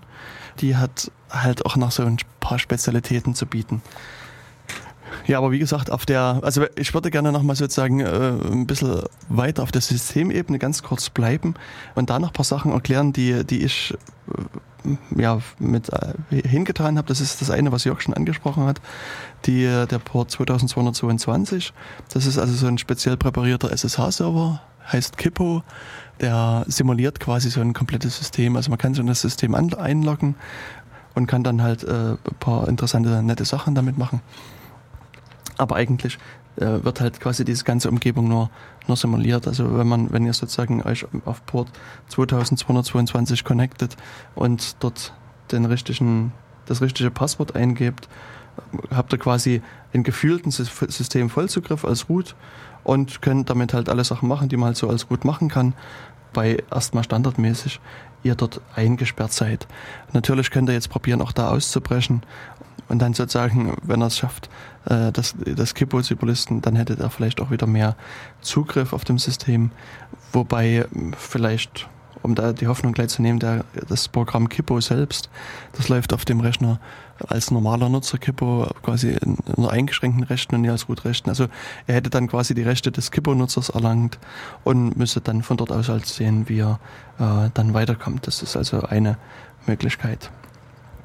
Die andere Möglichkeit, die für mich jetzt für meine Begriffe auch vergleichsweise offensichtlich ist, beziehungsweise die bei mir, äh, wenn ich so ein System sehe, äh, das ein große Fragezeichen auf, aufwirft, ist äh, der Port 3306, der da offen ist.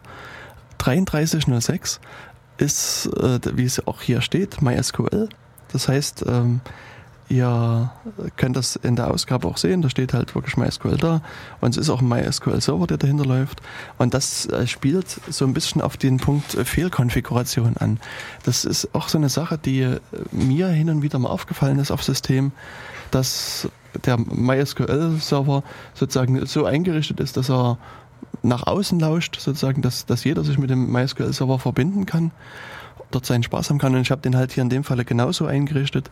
Üblicherweise ist es so, dass der einfach auf Localhost lauscht und sozusagen die zugehörige PHP-Anwendung, mal vorausgesetzt, es gäbe jetzt so eine, ähm, nimmt einfach über den Localhost Kontakt zu MySQL auf. Und damit hat der, der MySQL-Server gar keine Schnittstelle nach außen. Also der kann sozusagen gar nicht von Fremden gehackt werden, weil er von außen gar nicht angesprochen werden kann. Und, äh, und das ist sozusagen hier eine Sache, die einige Nutzer hin und wieder falsch machen, die hier auch sozusagen in der Konfiguration das abändern und sagen, hier, der soll doch bitte an, für, an der ganzen Welt äh, lauschen. Dann könnte man halt versuchen, auch da seinen Spaß damit zu haben und, und vielleicht äh, hier versuchen, Zugriff zu erlangen.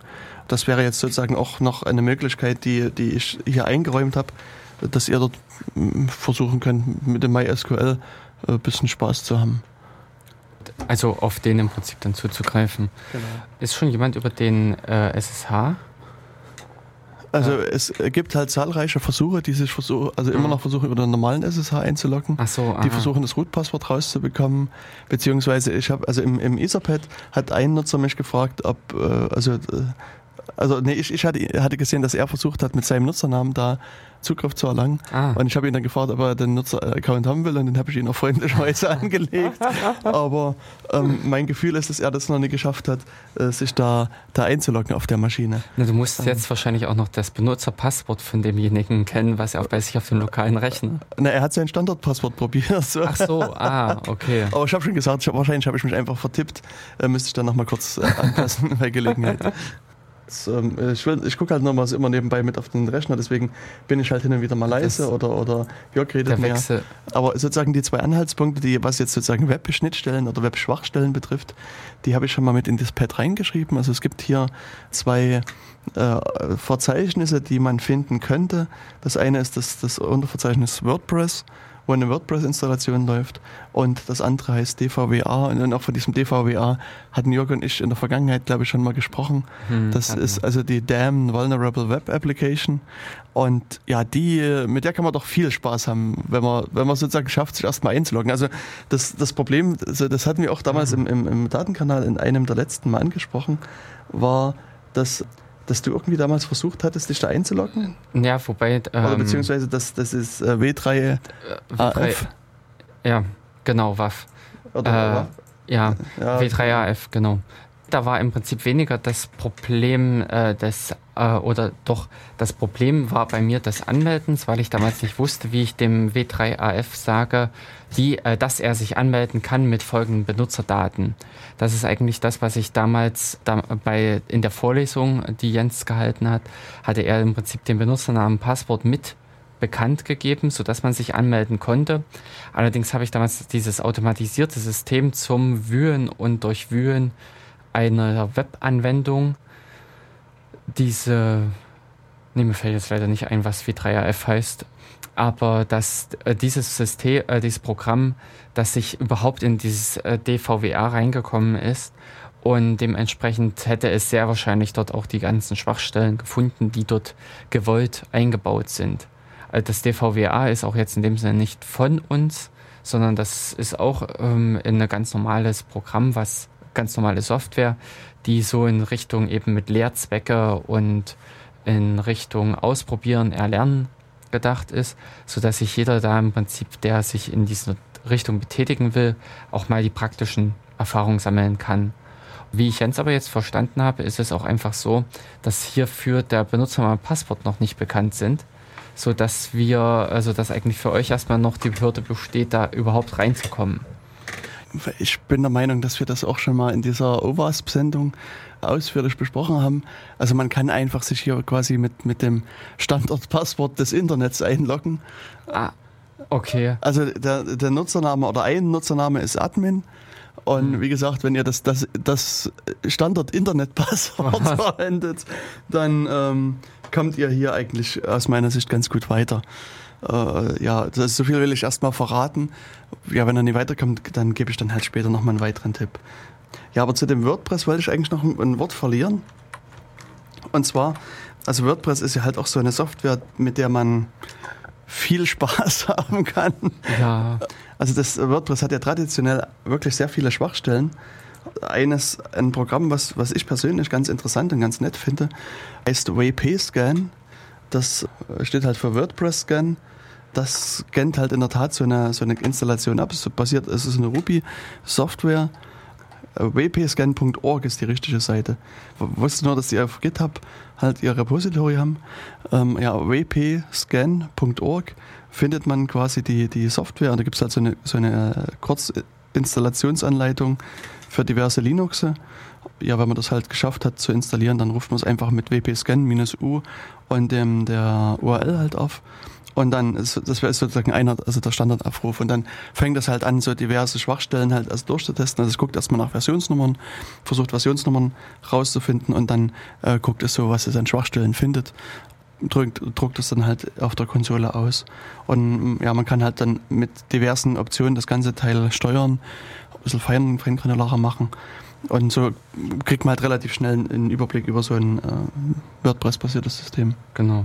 Also und das, wir haben ja jetzt im Prinzip schon wieder das nächste äh, Programm benannt.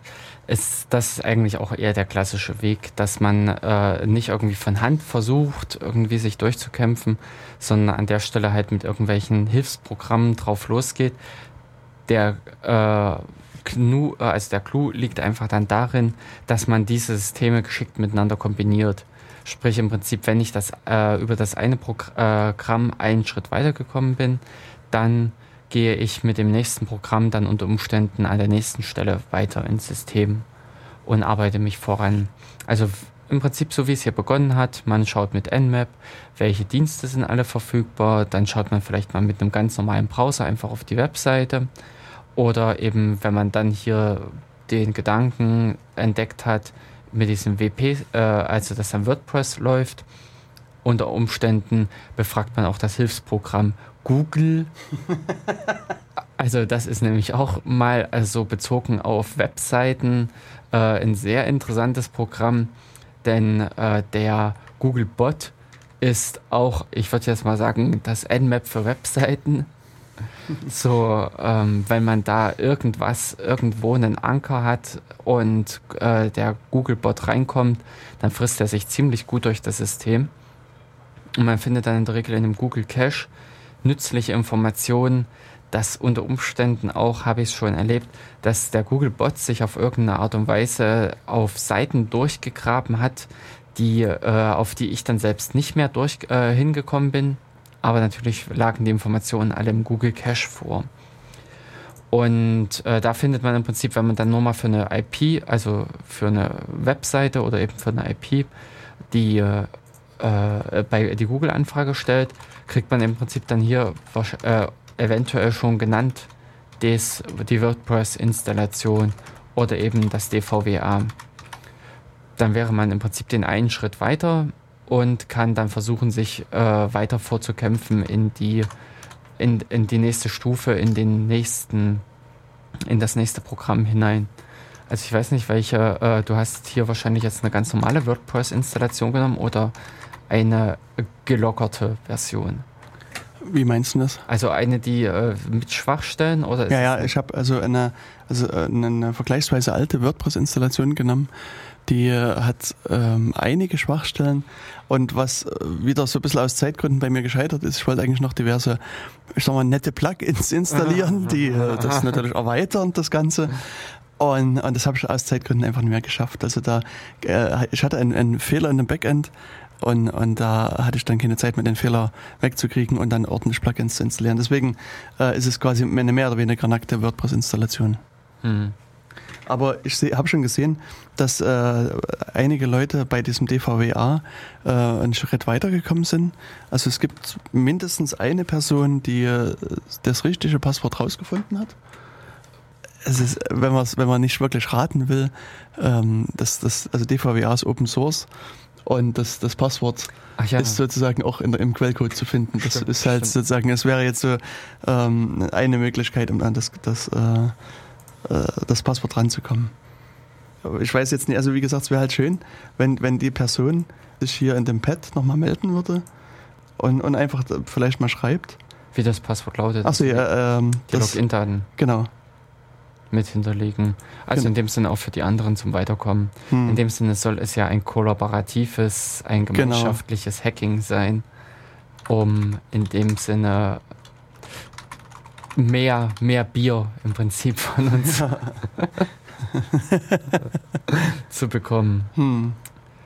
Genau. Ah, und es, oh, ja. Ja, es trudelt etwas ein. Ah, genau. Ah, ah.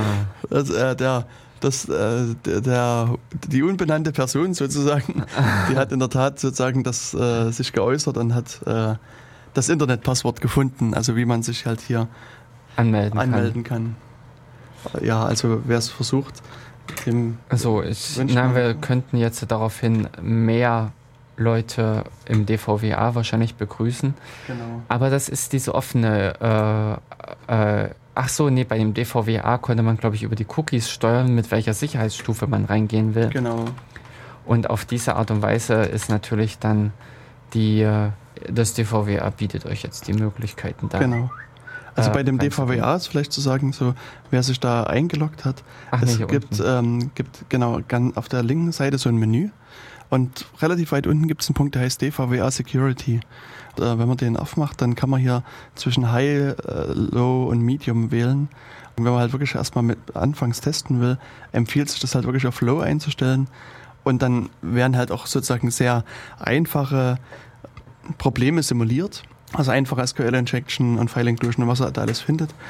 Und man kann das dann halt ein bisschen modifizieren und bei Medium oder hoch sind dann halt die, die, die Probleme ein bisschen, bisschen komplizierter sozusagen. Also ähm, so kann, kann man halt sozusagen auch an sein Wissen angepasst ähm, da, da ein bisschen was, was ausprobieren. Das ist eigentlich aus meiner Sicht auch ganz nett, um sozusagen am Anfang erstmal mhm. initial so einen Erfolg zu haben. Und also, also gerade bei SQL Injection war das halt relativ gut einfach. Und dann kann man sich halt so nach und nach ein bisschen hocharbeiten und ein bisschen probieren. Und das ist eigentlich aus meiner Sicht eine ganz, ganz nette Idee. Na, nicht nur in dem Sinne jetzt, ähm, finde ich halt von äh, Erfolgserlebnis, sondern auch um, um seine Fertigkeiten äh, oder um im Prinzip auch mehr zu lernen, mehr zu auszuprobieren und zu erfahren. Denn es ist ja in dem Sinne bei dem Hacking, bei dem Angriff, ist es ja nicht nur, dass im Prinzip dann äh, am Ende das Ziel oder äh, der Gewinn steht, das äh, Erreichen irgendeiner Stufe, sondern auch mit das Lernen dabei wir wollen jetzt natürlich nicht dazu ermuntern, das äh, erworbene Wissen weiter auszunutzen, aber äh, jemand, der das äh, von sich aus selbstständig häufiger mal betreibt, der ist natürlich dann auch, äh, man erwirbt Fertigkeiten einfach dabei. Man genau. weiß einfach an dieser Stelle, wie man an, äh, wenn man auf so ein System draufkommt, wonach man als erstes mitschaut, welche Dinge man da als äh, erstes oder wo man im Prinzip noch alles Möglichkeiten finden kann gewisse Dinge sind dann im Prinzip schon erleichtert, weil man dann da äh, leicht drüber hinwegkommen kann. Wenn man im Prinzip einmal äh, so dieses Prinzip von der SQL-Injection verstanden hat, kommt man an der Stelle auch, also schreibt man die dann einfach fast blind zusammen. Und insofern ist halt auch diese Schwierigkeitsgrade vom Vorteil, man beginnt halt einfach, man versucht dieses Grundprinzip, die Grundablauf äh, zu erlernen um dann halt auch später äh, in den weiteren Stufen die Fertigkeiten beziehungsweise die, ähm, die äh, Möglichkeiten dann äh, noch weiter auszubauen, mit denen man auf ein System oder an einem System arbeiten kann. Genau, ich muss bloß den Jörg nochmal ganz kurz reden lassen, weil ich äh, nochmal mich auf dem anderen Rechner schnell einloggen muss, bin gleich, gleich wieder da sozusagen. Willst du noch ein Parallelsystem aufsetzen? Nee, will ich nie, aber ähm, ich äh, muss nochmal. Also ich habe, also zur, zur, zur, Erklärung vielleicht, ich äh, bin sozusagen über die das äh, GPRS Edge Fubar ah. meines Handys quasi eingeloggt und, und die Verbindung bricht halt immer mal ab. Ich will halt jetzt den, einen anderen Rechner mal nutzen, um da noch einen, einen Putty anzuwerfen und da loszulegen. Aber vielleicht ist sozusagen das auch eine gute Methode, um mal hier irgendwie ein bisschen Musik oder einzuwerfen. Wir, oder wir platzieren mal eine Pause, nicht dass hinterher wieder die Rüge kommt. Äh, wir seien eine reine Sprachsendung. Was wir ja gar nicht sind. Also wir reden nee, ja so selten und wenig. Ja. nee, nee, also wir halten uns eigentlich ziemlich gut zurück. Von der Seite her könnt ihr froh sein, dass wir nicht losquasseln. Ich greife hier einfach mal noch ein bisschen in diese Musikkiste vom letzten Mal, die ich das letzte Mal schon geöffnet hatte mit etwas guter. Mh, hm, gucken wir mal. Hier habe ich ein Lied, was da lautet Platinum Sky und Last War. Dann schauen wir einfach mal, wie das gute Stück sich denn so macht und ich gebe mal die, frei, äh, die Bühne frei für den Computer mit Platinum Sky und Last War wiedergeholt von jamendo.org.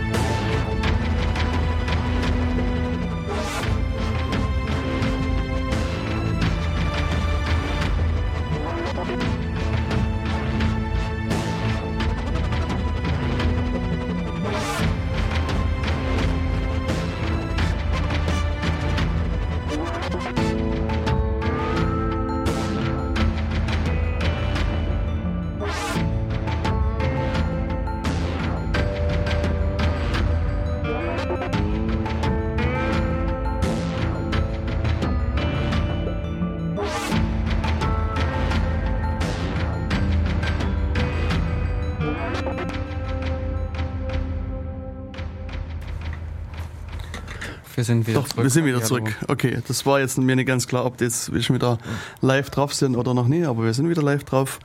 Haben ein bisschen Drum and Bass gehört. genau, hast du eigentlich angesagt, von wem das ist? Ja, also das, was ich jetzt noch hier stehen hatte im, in der Datei, in der MP3-Datei, Platinum Sky und, ähm, warte, der Titel war Last War. Okay, weil das ist für mich dann immer wichtig, wenn ich die, die Datei dann nachbearbeite, ähm, dass ich manchmal, also ich hatte jetzt einige Sendungen, da fehlte der, der Name und ich äh, konnte mir den nicht mehr, nicht mehr, nicht mehr rausnehmen. Oder zumindest einen Fall gab es. Ich Mhm. will es nicht so verallgemeinern, aber es, also mindestens einen Fall gab es. Ja, ja, ja. Und das war dann, da konnte ich halt sozusagen nicht mehr sagen, wer von wem das Lied kam. Oh, also das ist natürlich auch für uns relativ ungünstig, denn äh, die Musik, die ich hier geholt habe, ist mit Nennung des äh, Künstlers. Ja, aber das, Also das kriegen wir noch raus, das ist kein Ding. Ja, äh, ja, das ist jetzt. ähm, also wir rechnen jetzt nicht damit, dass irgendwie die, Gro äh, die Anwälte dann morgen alle bei uns einmarschieren. Allerdings ist es eben so, dass auch eigentlich des, Res- äh, aus Gründen des Respekts äh, vor der Leistung Ja. immer mit der entsprechende Künstler, der Autor, der mh, ja, der Schaffer eines Werkes genannt werden sollte. Genau. Also im Allgemeinen denke ich, ist es auch eine gute Idee, wenn, wenn euch das, die Musik gefällt, kann man den Künstlern auch durchaus ein bisschen Geld spenden, weil die meisten äh, bei Jamendo oder viele von, von Jamendo, die leben ja auch von, von Musikbetrieb von und. Ja. ähm, soweit ich es weiß, kommt das Geld halt auch wirklich direkt dann bei den Künstlern an. Also da gibt es so. nie noch irgendwie eine Stelle, die hier erstmal die Hälfte des Geldes an Verwaltungsgebühren Mhm. wegnimmt und dann nochmal 10% Transaktionskosten, wo dann am Ende äh, von eurem gespendeten Geld 98% verschwinden, sondern soweit ich das jetzt in Erinnerung habe, geht das ziemlich gut durch. Das, Mhm. und, und das ist ja durchaus eine gute Sache, äh, da, da Geld zu spenden. Und Und ich we- weiß gar nicht, ob man da auch über Flatter oder Bitcoin Geld spenden kann. Das, Mm, also Also mir war es jetzt auch erstmal gar nicht bekannt, dass man. Ach doch, äh, warte mal doch, das habe ich auch schon gesehen. Ich kann es auch nicht sagen.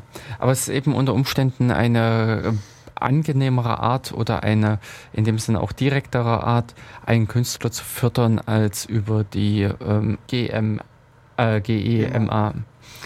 Genau. Äh, ja. GEMA. Das klingt irgendwie so missbilligend, aber ich so. Ach wie. Natürlich nicht. Das ist, also sie machen Nein, natürlich nein, eine sehr wichtige Arbeit. Das, Ja, Das ist ganz ja, ja. Das, ich hatte letztens erst wieder diese lustigen, äh, lustige Geschichte. Ich habe das Lied über halt übers Internetradio gehört, Hm. ganz normal. Wollte dann nochmal äh, bei YouTube das Ganze mir nochmal anhören Hm. vom Künstler und bekomme dann aber die präsentiert. Es ist leider nicht gestattet, dies, äh, dieses Material in ihrem Land äh, zu präsentieren oder wie dann diese entsprechende Meldung ist. Aber sie hat bestimmt schon jeder gesehen. ja. Und da fragt man sich natürlich, welche, wie sinnvoll das Ganze ist, wenn ich das auf der ein, an der einen Stelle in dem Sinne be geliefert bekomme und an der anderen Stelle nicht. Und natürlich, inwieweit passt dieses Konzept noch in die heutige Zeit? Womit wir, glaube ich, schon etwas die nächste Sendung ankratzen können. Das so als kleine Ankündigung, als kleinen Einwurf, äh, als Werbemaßnahme für die nächste Sendung.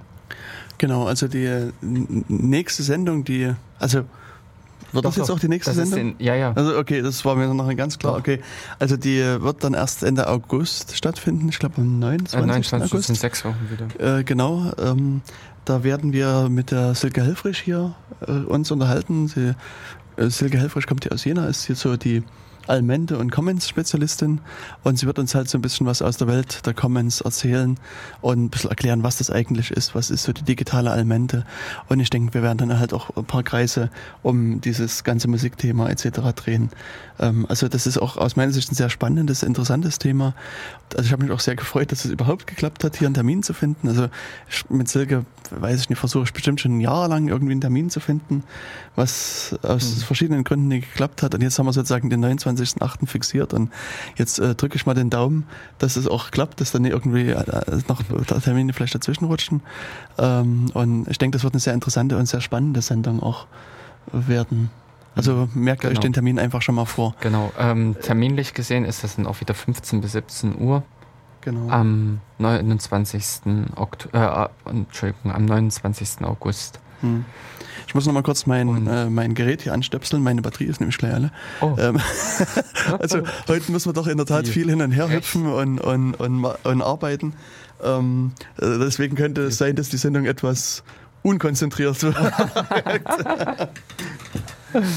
so die Technikprobleme des Alltags, das äh, nicht unbedingt alles. Also wenn wir dann im Prinzip hier die zehnte Hacking-Sendung, die zehnte Live-Hacking-Sendung durchhaben und wir dann hier eigentlich auch die Großsysteme auffahren müssen mit entsprechenden großen, großgesicherten Firewalls, dann werden wir wahrscheinlich auch schon mehr Routine haben und von Anfang an die Rechner alle äh, mit Strom versehen.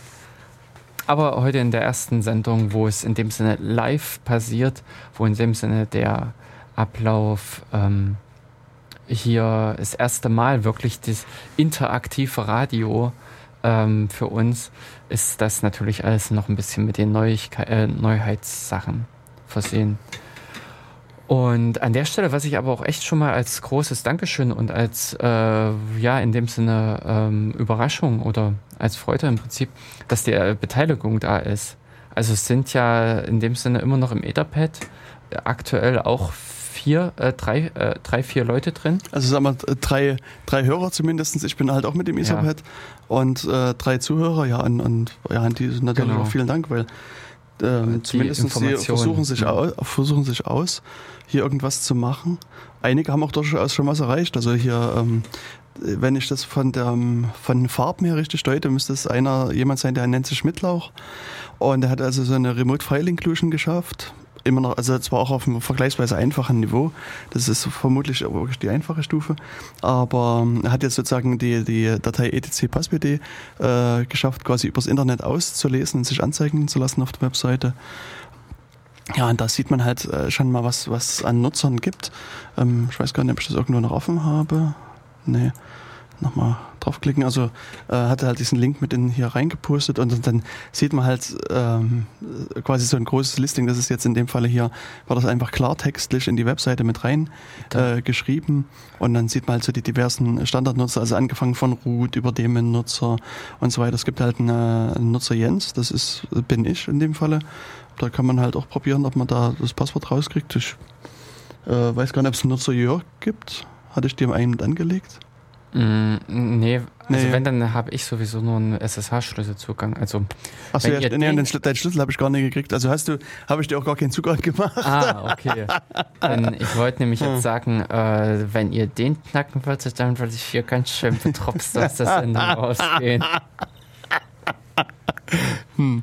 Also dann gibt es halt diesen Kippo-Nutzer, den ich auch, äh, naja, sozusagen auch nicht ganz korrekt angelegt habe. Also üblicherweise würde man den halt als Systemnutzer anlegen. Ich habe halt hier sozusagen auch den, den als Null, äh, den was? Hast du ihm Root-Rechte gegeben? Nein, ich meine, also du hast ja den Unterschied zwischen einem ähm, Nutzer, der ein Home-Verzeichnis ja, und eine Shell genau. hat und so weiter, und dem Systemnutzer, den du halt mit Add-User minus Optionsabfrage. Oh.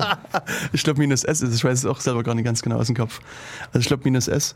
Ähm, und da, da kriegt er halt sozusagen, kriegt äh, der standardmäßig eine andere äh, User-ID zugewiesen. Also in der Standardeinstellung ist es unter 1000. Genau. Mhm. Währenddessen die normalen Nutzer halt als User-ID immer, also unter, unter Linux zumindest dann, oder unter Debian, muss man eigentlich ja, sagen, ja, und genau, ein Debian-basierten System, das ist, ist glaube ich, eher korrekt, kriegen halt die äh, normalen Nutzer halt eine User-ID über 1000 und die Systemnutzer eine, die unter 1000 liegt. Und das kann man aber dann halt wieder einstellen. Es gibt, ich kenne einige Leute, die machen das noch feiner granuliert. Mhm. Ähm, da so, so mhm. Verkehr auf Aber in dem Sinne hat das das rein organisatorisch. Ja, also ja, ja, das ist jetzt nee, also nichts Besonderes. Es, es ist nur eine, eine Konventionssache. Genau. Nee, ich dachte jetzt schon, weil es manchmal ist es ja interessant, also wenn wir zum Beispiel einen zweiten Null-Eintrag finden würden. Ja, ja. Dann, äh, dann, dann wird es natürlich interessant werden. Ähm, nee, das habe ich also in dem Falle ja nie gemacht. Also das, das, der Punkt ist natürlich auch, dass das ist ja immer so ein Tanz auf dem, auf dem äh, rohen Ei mehr oder weniger. Also, äh, da, wir, also sozusagen, es kann halt jeder aus dem Netz halt auch auf den Server zugreifen und ja, ähm, ja natürlich. Wie in gesagt, Sinne ist, ist äh, natürlich die Gefahr, dass wirklich einer hier ordentlich durchmarschiert hm. und natürlich auch äh, dann weitergeht. Ich sage jetzt mal wirklich so mit als das schlimmste Szenario, wären solche Geschichten, dass ihr die Hardware kapert, sprich äh, den Exploit in die Netzwerkkarte reinpackt, woraufhin dann in dem Sinne dann das Komplettsystem weggeschmissen werden könnte. Allerdings ist das hier auch nur eine VM. Gell? Das war nur eine VM. Genau, das ist eine und VM. von der Seite Mhm. her ähm, ist an einer gewissen Stelle Schluss. Wobei natürlich ähm, VM heißt natürlich auch, es gibt auch ein darumliegendes System. Und Richtig. VM im Sinne von, aber selbst Xen, glaube ich, hat äh, Schwachstellen schon gehabt. Also es ist in dem Sinne jetzt nicht nur das QEMU, äh, K- äh, QEMU KVM, wo in dem Hm. Sinne Schwachstellen existieren, sondern es sind auch andere Virtualisierungslösungen, die es dann erlauben plötzlich dem Gast, also wie eben dem hier virtuell vorliegenden Surfer, plötzlich in, den, in das Host-System überzugehen, in das richtig tatsächliche System, wo natürlich dann plötzlich noch mehr Möglichkeiten, mehr Informationen vorliegen, wo man dann natürlich weitaus mehr hier gewonnen hätte als äh, das Bier. Ja, Hm. genau. Ja, also, also nebenbei versuchen auch so die einen oder anderen hier noch ein bisschen äh, anderen Spaß. Also äh, so beim Blick auf meine Terminals sehe ich, dass jemand versucht hat, hier mit wget slash etc slash passwd äh, was zu erreichen. Also dann sozusagen immer http Doppelpunkt Domainname slash etc slash passwd. Könnte man auch machen, aber auf so eine, so eine Fehlkonfiguration bin ich Ach bisher so, noch nie äh, gestoßen. Also ich meine, das... Mit Doppelpunkten. Nee, was mit- also mit Punkt, Punkt. Der hat Nee, versucht, nee, nee, nicht mit Punkt, Punkt, sondern sozusagen, äh, man könnte jetzt sozusagen als Document Root nicht wahr www zu nehmen, sondern ein Slash. Ja, Und dann kannst du sozusagen über die, ähm, äh, kannst du über Ja, den Webserver genau. quasi die gesamte Komplett. Dateistruktur auslesen. Ja. Also, wie gesagt, also so eine kranke Installation ist mir bisher noch nie untergekommen, aber ähm, ähm, das ist auch vorstellbar. ist- Also ja. halte ich jetzt echt auch nicht als ja, ja, genau. abwegig. Aber es ist halt, also in der Tat, so was ich vorhin noch bei diesem Kippo-Nutzer sagen wollte, das habe ich früher mal gesehen. Das haben, also als Leute noch sozusagen gerade den Apache oder andere Dienste per Hand eingerichtet und installiert haben, war es oft so, dass die halt dem ein, ein Home-Verzeichnis irgendwie gegeben haben und eine Shell und, und dieses und anderes, was natürlich mir als Angreifer wieder ein bisschen unter Umständen, also je nachdem, was für einen Dienst hat, aber kann mir dann wieder Spaß machen. Weil dann, äh? Also ein, ein Home-Verzeichnis braucht ja mehr oder weniger jeder Bindennutzer. Du kannst Ja. bloß, also sagen wir mal so, du könntest im Prinzip ein nicht existierendes Verzeichnis verwenden, genau. was dann darauf äh, mei äh, oder meist dazu führt, dass der Login-Prozess abgebrochen wird. Aber eben auch nicht immer. Hm. Hm. Und ansonsten in eine äh, Shell zu vergeben, ja oder nein, hat auch nicht unbedingt viel zu sagen. Naja, ich weiß es nicht. Also ähm, äh, die, es ist äh, mit der nicht existenten Shell, also oder mit im Prinzip äh, bin False, äh, die sich sofort wieder beendet, wenn man es aufgerufen hat, halt mit einem Fehler, Ja. ähm, hat man natürlich nicht den klassischen Einstieg über diesen Benutzer. Aber wenn man im Prinzip andere Möglichkeiten des Benutzerwechselns gefunden hat, die nicht den normalen Login-Zyklus durchlaufen, im Prinzip diese Login-Shell aufrufen, sondern zum Beispiel auch die aktuelle Shell beibehalten, dann hat man einfach nichts. Dann, also wenn man es im Prinzip äh, schafft, im Perl die äh, Dollar kleiner, klei- äh, kleiner als äh, entsprechend zu setzen, ja gut, dann ist man teilweise sowieso schon root. Aber unter Umständen ist man im Prinzip dann auch in diesen Benutzer oder zu diesem Benutzer gewechselt, ohne dass derartige ähm, Mechanismen irgendwie gewirkt haben. Genau. Ja. Ich finde es nicht unbedingt ungewöhnlich, dass zum Beispiel ein Apache-Surfer war, äh, war www oder SRV www als äh, Verzeichnis, äh, als Home-Verzeichnis hat. Nee, das nicht. Weil natürlich auch das andere Problemchen ist für solche Dienste, wo laufen sie, wo werden sie gestartet meist, im Sinne von, wenn man Core-Dump kommt und ähnliche Genau. Logmeldungen, hat Vor- und Nachteile. Also es ist wieder so eine Geschichte Port 22 oder Port 22.000. Genau, also das, das wollte ich Ja. vorhin noch sagen, das, das äh, hatte ich irgendwie vergessen.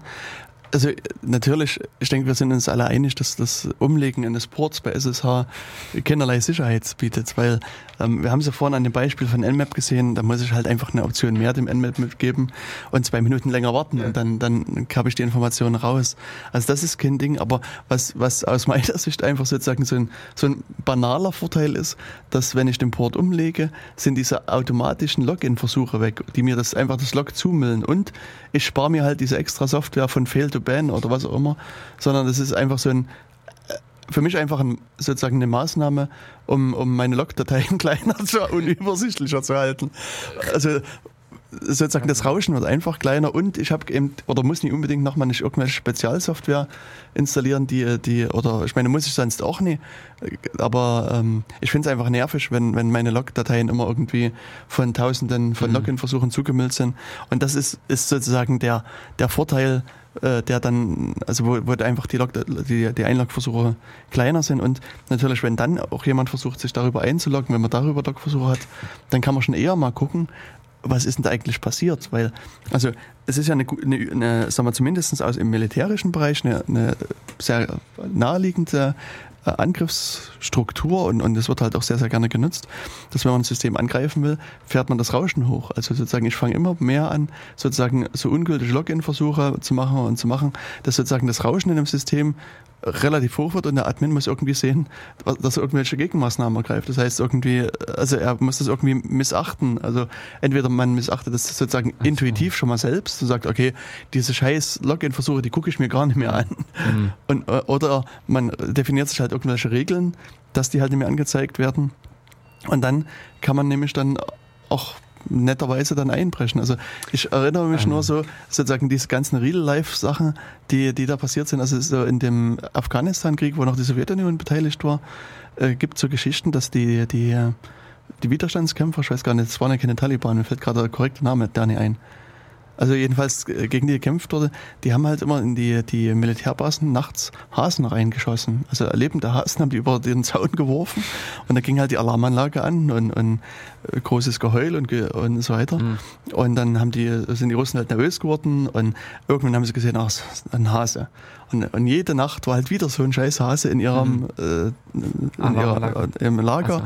Und, und irgendwann haben die dann den Alarm einfach deaktiviert, weil sie genervt waren von den vielen Hasen, die durch ihr Lager gerannt sind. Und ich meine, das haben die halt die Leute halt gemerkt. Irgendwann haben die den Hasen über den Zaun geworfen und es ist kein Alarm mehr angegangen. Und dann war das der korrekte Moment, wo man den Angriff starten konnte. Und, und auf eine ähnliche Art und Weise funktioniert das halt auch bei IT-Systemen. Also das äh, zumindest, wenn man so sich mit den Leuten, also so unterhält, die größere Systeme betreiben, die sehen das oft, dass sozusagen vor Angriffen da erstmal so das Rauschen mehr wird mhm. und, und das systematisch mehr wird und dann danach ist irgendwas passiert.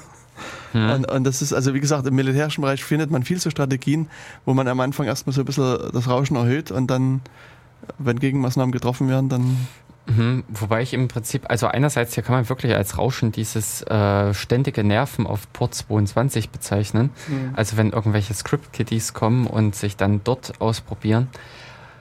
Und man an der Stelle einfach die, ähm, ich sag mal, mal sein Syslog so konfiguriert, dass er diese ganzen Meldungen flupp und weg. Damit mhm. im Prinzip das Log schön klein bleibt wenn das dann letztendlich erreicht ist, also wenn dann im Prinzip der Admin diesen Schritt vollzogen hat, kann dann der Angreifer problemlos sich Tag und Nacht an diesem System austoben, um dann auch vielleicht doch das passende Passwort zu finden. Ja, ähm, ja aber im Prinzip ist äh, dieses mit diesen, also ich denke mal, dass es mit dem Erhöhen des Rauschens ist natürlich auch mit einhergehend, äh, erhofft eine Fehlreaktion des Admins. Denn äh, auf, äh, wenn man im Prinzip dieses Rauschen, ähm, also es ist halt immer die Frage, wie sich dieses Rauschen gestaltet. Wenn es sich wirklich so breitbandig gestaltet, dass man es äh, schwer eigentlich ähm, gezielt rausbekommt, dann natürlich wird man natürlich zu der großen Keule greifen und einfach alles irgendwie wegschmeißen. Wenn man aber allerdings immer so sieht, okay, es greifen, es werden immer nur Benutzer, es wird immer nur versucht, auf den Benutzer Root zuzugreifen. Und, oder es kommen im Prinzip sämtliche Angriffe von äh, IP-Adressen aus dem und dem Bereich. Hatte ich zum Beispiel auch schon mal mitgehabt. Dass man dann eben auch ganz gezielt nicht im Prinzip einfach alles abklemmt, sondern einfach nur diesen gezielten Bereich ausklammert. Und ähm, an der Stelle halt auch diese Maßnahme insofern gezielter richtet. Mhm. Also ich sage jetzt mal, äh, wenn es hier so gewesen wären, dass die Kaninchen ein Problem machen, weil die Kaninchen halt ständig durchs Lager rennen, dann setzt man halt diese Fühler auf Überkaninchenhöhe.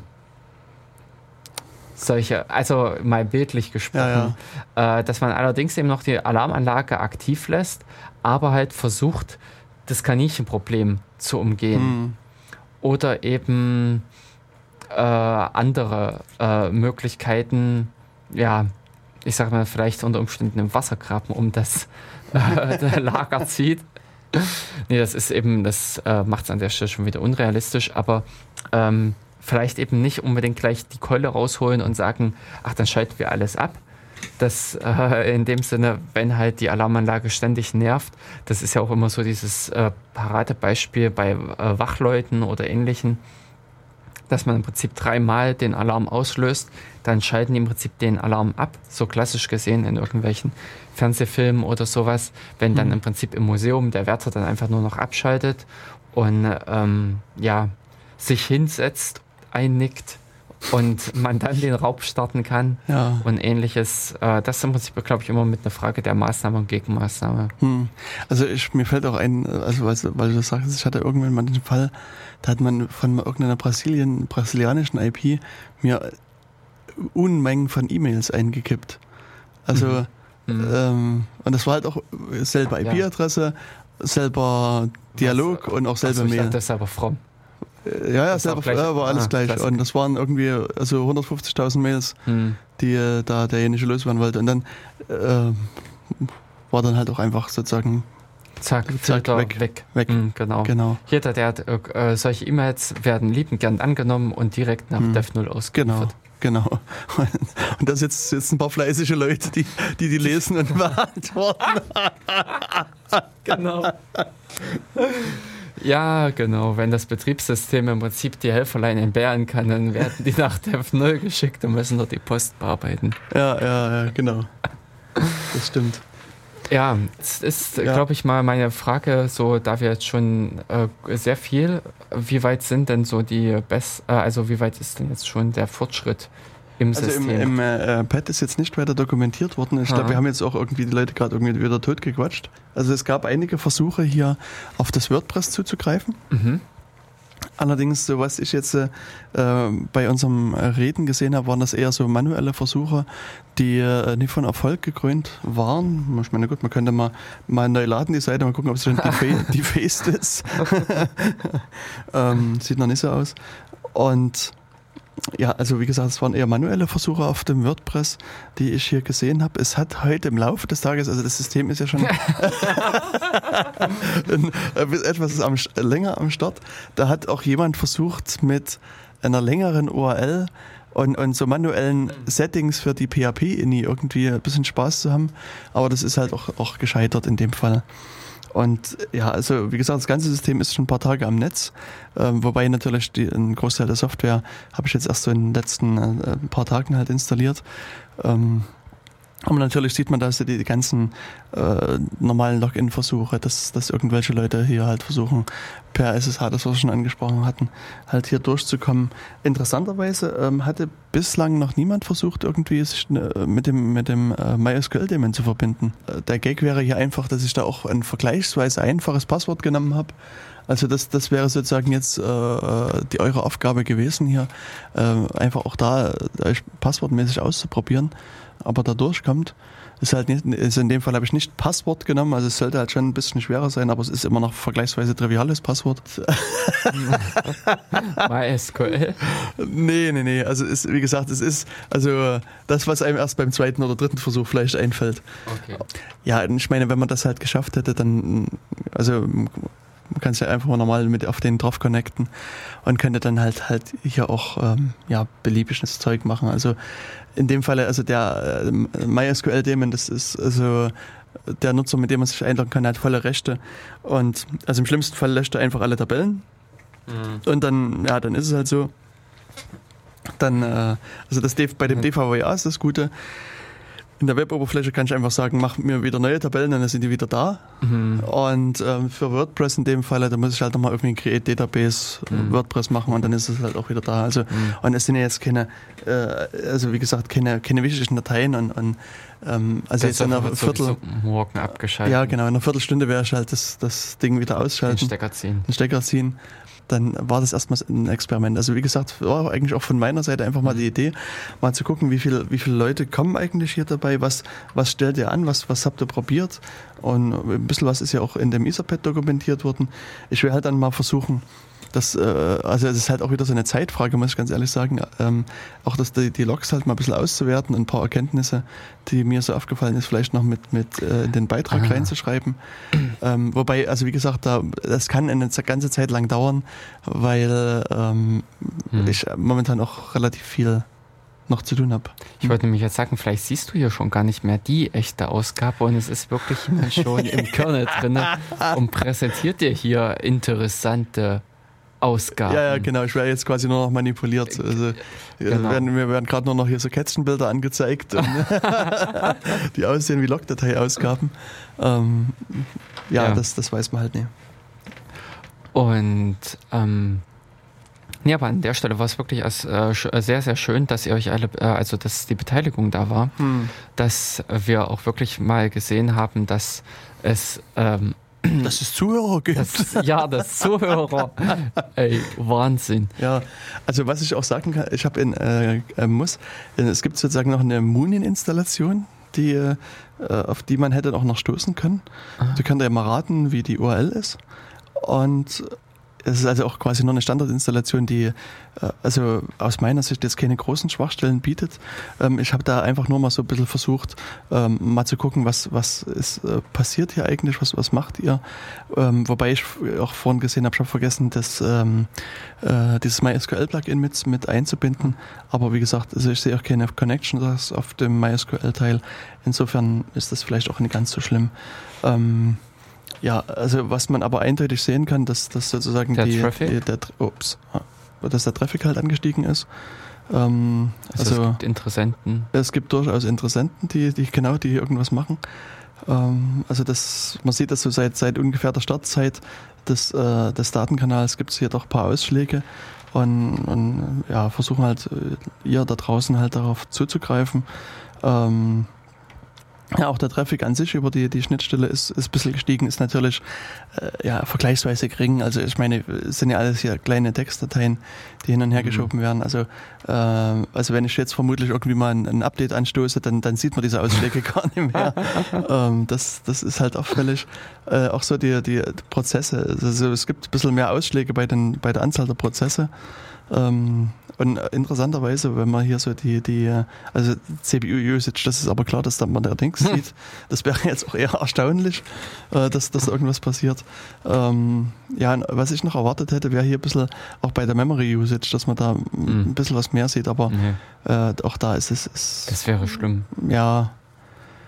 Ja, wie gesagt, also, das, das, die ganzen Sachen sind jetzt auch weitestgehend ungetuned und, und äh, ja. ich meine, gut, es sind jetzt auch, also ich weiß jetzt nicht, wie viele Leute effektiv hier auf den System drauf zugreifen, aber äh, also ich denke, also es sind, es sind zwei, drei Leute und insofern ja. ist das natürlich immer noch. Und eben in der Memory Usage, ich sage jetzt ja. mal, dass wenn du da 50 Leute drin gehabt hättest, ähm, sollte das nicht wirklich so auffallen, weil was will dann das System machen, wenn du 1000 drauf hast? Ja. Also ja. in dem Sinne, die Systeme sind auch in der Grundinstallation schon belastbar. Naja, wobei, also gerade was so Webserver betrifft, ähm, da gab es mal Untersuchungen, die schon gesagt haben, also dass, dass die Anzahl, um so einen Webserver in die Knie zu zwingen, also wie gesagt, alles Standardinstallationen mhm. und Tuning und so weiter, das waren wirklich geringe Zahlen. Das waren also mhm. x mal 10. Mhm. Und also also wenn du sozusagen 30 bis 50 Leute ja, ja, hast, die wirklich intensiv so einen Webserver ich meine, jetzt ist halt die Frage, hast du statische Webseiten, dann passiert das genau. vermutlich eher weniger. Oder ja, hast du halt dynamisch, also hast du irgendwie ein PHP noch dahinter, vielleicht, also wie hier zum Beispiel das WordPress, dann ist natürlich auch, auch ein bisschen mehr an, an hm, hm. Äh, Belastung zu orten. Genau. Und dann ist natürlich auch die Frage, was hast du insgesamt für eine Maschine? Ja, also, ja, ja. Hm, das stimmt. Es, das muss man dann im Prinzip nochmal im konkreten Fall, aber an sich sind auch diese Systeme schon so, dass du ähm, sie benutzen kannst. Ja, ja, auf jeden Fall. Und von der Seite her, ja. Aber im Prinzip die Beteiligung war ja da. Genau. Also das war ja jetzt auch das, was mitgekommen ist. Genau, also das, das war sehr schön und, und mhm. mal sehen, vielleicht äh, lassen wir uns mal wieder irgendwelchen Unfug einfallen. Ähm, ich, äh, und und mhm. vielleicht find, kommt auch noch ein paar mehr Leute. Ja, wenn ihr da draußen ein paar Ideen habt, was, was ihr gerne mal machen wolltet. Also ich meine, wir können auch gerne mal, wenn wir jetzt bei, diesem, bei dieser Lifehacking-Idee bleiben, auch mal wirklich ein konkretes System halt äh, benutzen oder aufsetzen und dann sozusagen genau. äh, uns da entlang hangeln. Oder ich hatte schon mal diskutiert mit jemandem so eine Krypto-Party äh, mhm. im, im, Radio zu machen, wobei ich mir da noch ein bisschen überlegen muss, wie man das konzeptionell sinnvoll mhm. gestalten kann. Aber das ist halt auch für eine sehr, sehr spannende Idee. Also es gibt da einige äh, aus meiner Sicht recht nette, interessante Ideen, die man so verfolgen kann. Mhm. Und wie gesagt, wenn ihr Ideen habt, schreibt uns eine Mail, schreibt uns irgendwie einen Kommentar oder twittert uns an. ähm, äh, wir machen uns einen Gedanken dazu und versuchen das, das äh, irgendwie äh, ja, ja. Zu, zu, lösen irgendwie. Ja, einzubauen vielleicht, genau. also mitten in die Sendung, wo es ja. dann halt inhaltlich passt oder wie wir es dann je nachdem aufbereitet bekommen. Das ist ja eigentlich eher so. Aber von der Seite ist das Radio äh, oder das Medium Radio auch mit für uns recht interessant, dass wir hier, ähm, ich sag mal, man kämpft im Prinzip nicht mit einem Bild. Man ist jetzt nicht irgendwie, dass einem die Kamera gegenübersteht, so dass man eigentlich nur auf diese Audio, auf die sprachliche Sache angewiesen ist und nebenbei eben, also wenn ihr den Blick hier ins Studio hättet, ich gucke hier schon gerade aufmerksam nicht, dass hier tatsächlich doch noch eine Webcam hängt. Wir können um, das nächste Mal irgendwie so Livestreaming machen. Ah, nee, nee, nee. Das, das, das können wir dann anfangen bei der hundertsten Sendung oder sowas. Da gehen wir dann ins Fernsehen. Nee, aber bei, ja, wir bleiben erstmal noch ein bisschen rein. Ähm, äh, rein beim Hören und nicht beim gesehen werden. Und an der Stelle ist es natürlich dann auch, dass man auf diese Art und Weise einfacher die Interaktion schaffen kann. Also dass man an der Stelle halt mal mit an den Rechner gucken kann oder eben mit den äh, mit andere Sachen nachschlagen kann eben auf die Rückmeldung oder auf die Ergänzung aus der Zuhörerschaft eingehen kann als äh, es vielleicht irgendwie beim Fernsehen oder sowas dann die Möglichkeit ist, wo für uns dann auch eine gewisse äh, oder eine stärkere Professionalität einfach gefordert wäre. Genau. Und an der Stelle ist es dann halt auch für uns, dass wir im Prinzip dann über die Zeit hin auch die Sendung in dem Sinne ausbauen, ausbauen werden, wenn uns dann die Möglichkeiten in dem Sinne äh, gegeben sind oder die Ideen in dem Sinne kommen. Also dann das ist es ja eigentlich eher mit, dass die Ideen da sein müssen.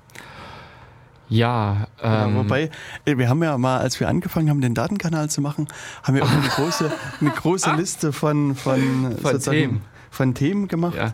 Und ich glaube, da sind noch einige abzuwickeln wenn ich mich so erinnere. Ja, ich, also, äh, ich würde auch sagen, ein Großteil der Themen, die so uns immer Kopf, äh, Köpfen rumspürten, haben wir auch gar nicht mehr mit auf die Liste aufgenommen. Ja, das außerdem. Ne? Also deswegen die tatsächliche Liste oder die gefühlte Liste in dem Sinne äh, ist noch um einiges größer ja, und stimmt. wächst bald schneller, als dass sie schrumpft. genau. Ja. Na. Aber in diesem Sinne haben wir auch schon äh, einige Themen ja schon wieder mit für die kommenden Sendungen angedacht. Mhm. Und äh, ja, was dann im Prinzip uns noch beschäftigt. Ja, das stimmt. Also das. Ja, hast du den Rechner jetzt schon runtergefahren? Nee, ich bin gerade dabei. Also ähm, ich mache jetzt gleich äh, das also, den Apache noch, noch aus und, und noch diverse andere Sachen aus. Ja. Und dann ist er offline. Ist er offline sozusagen. Genau. Also ja, wie gesagt, ich werde dann versuchen, das, äh, das alles später auszuwerten im Beitrag. Ähm, vermutlich geht das auch alles Schritt für Schritt nur. Also mhm. es, sind, es fehlen auch noch die Shownotes der letzten beiden Beiträge. Äh, das habe ich auch noch nicht mhm. geschafft, die, die zu schreiben. Äh, ja, also das mhm. insofern, also genau. momentan ist es bei mir halt irgendwie wirklich, wirklich ein bisschen mhm. Äh, stressig und eng von der Zeit her. Und, aber ich habe bald Urlaub und vielleicht kann ich dann im Urlaub endlich mal Shownotes schreiben. Das ist das, was ich mir schon lange gewünscht habe. Zeit zur Erholung. Ja, ja, genau. Ansonsten, was mir jetzt noch verbleibt für die letzten zwei Minuten, was mir gerade noch so einfällt, ähm, es wird in der nächsten Woche, das ist also dann äh, der 26. Juli, äh, gibt es in München ein Tor Developer Meeting, also so ein offenes, mhm. also am 26.07. kann sich halt jeder bei der Uni München einfinden und sozusagen mit den Tor-Entwicklern und Leuten, die halt dem Tor-Projekt nahestehen, äh, sprechen und, und, Ideen einbringen, wie geht's mit Tor weiter und, und was habt ihr für Vorschläge, Ideen etc. Also das, denke ich, wird eine ganz interessante Veranstaltung. müsst ihr mal auf die Seite blog.torproject.org gehen. Da gibt es also die Ankündigung.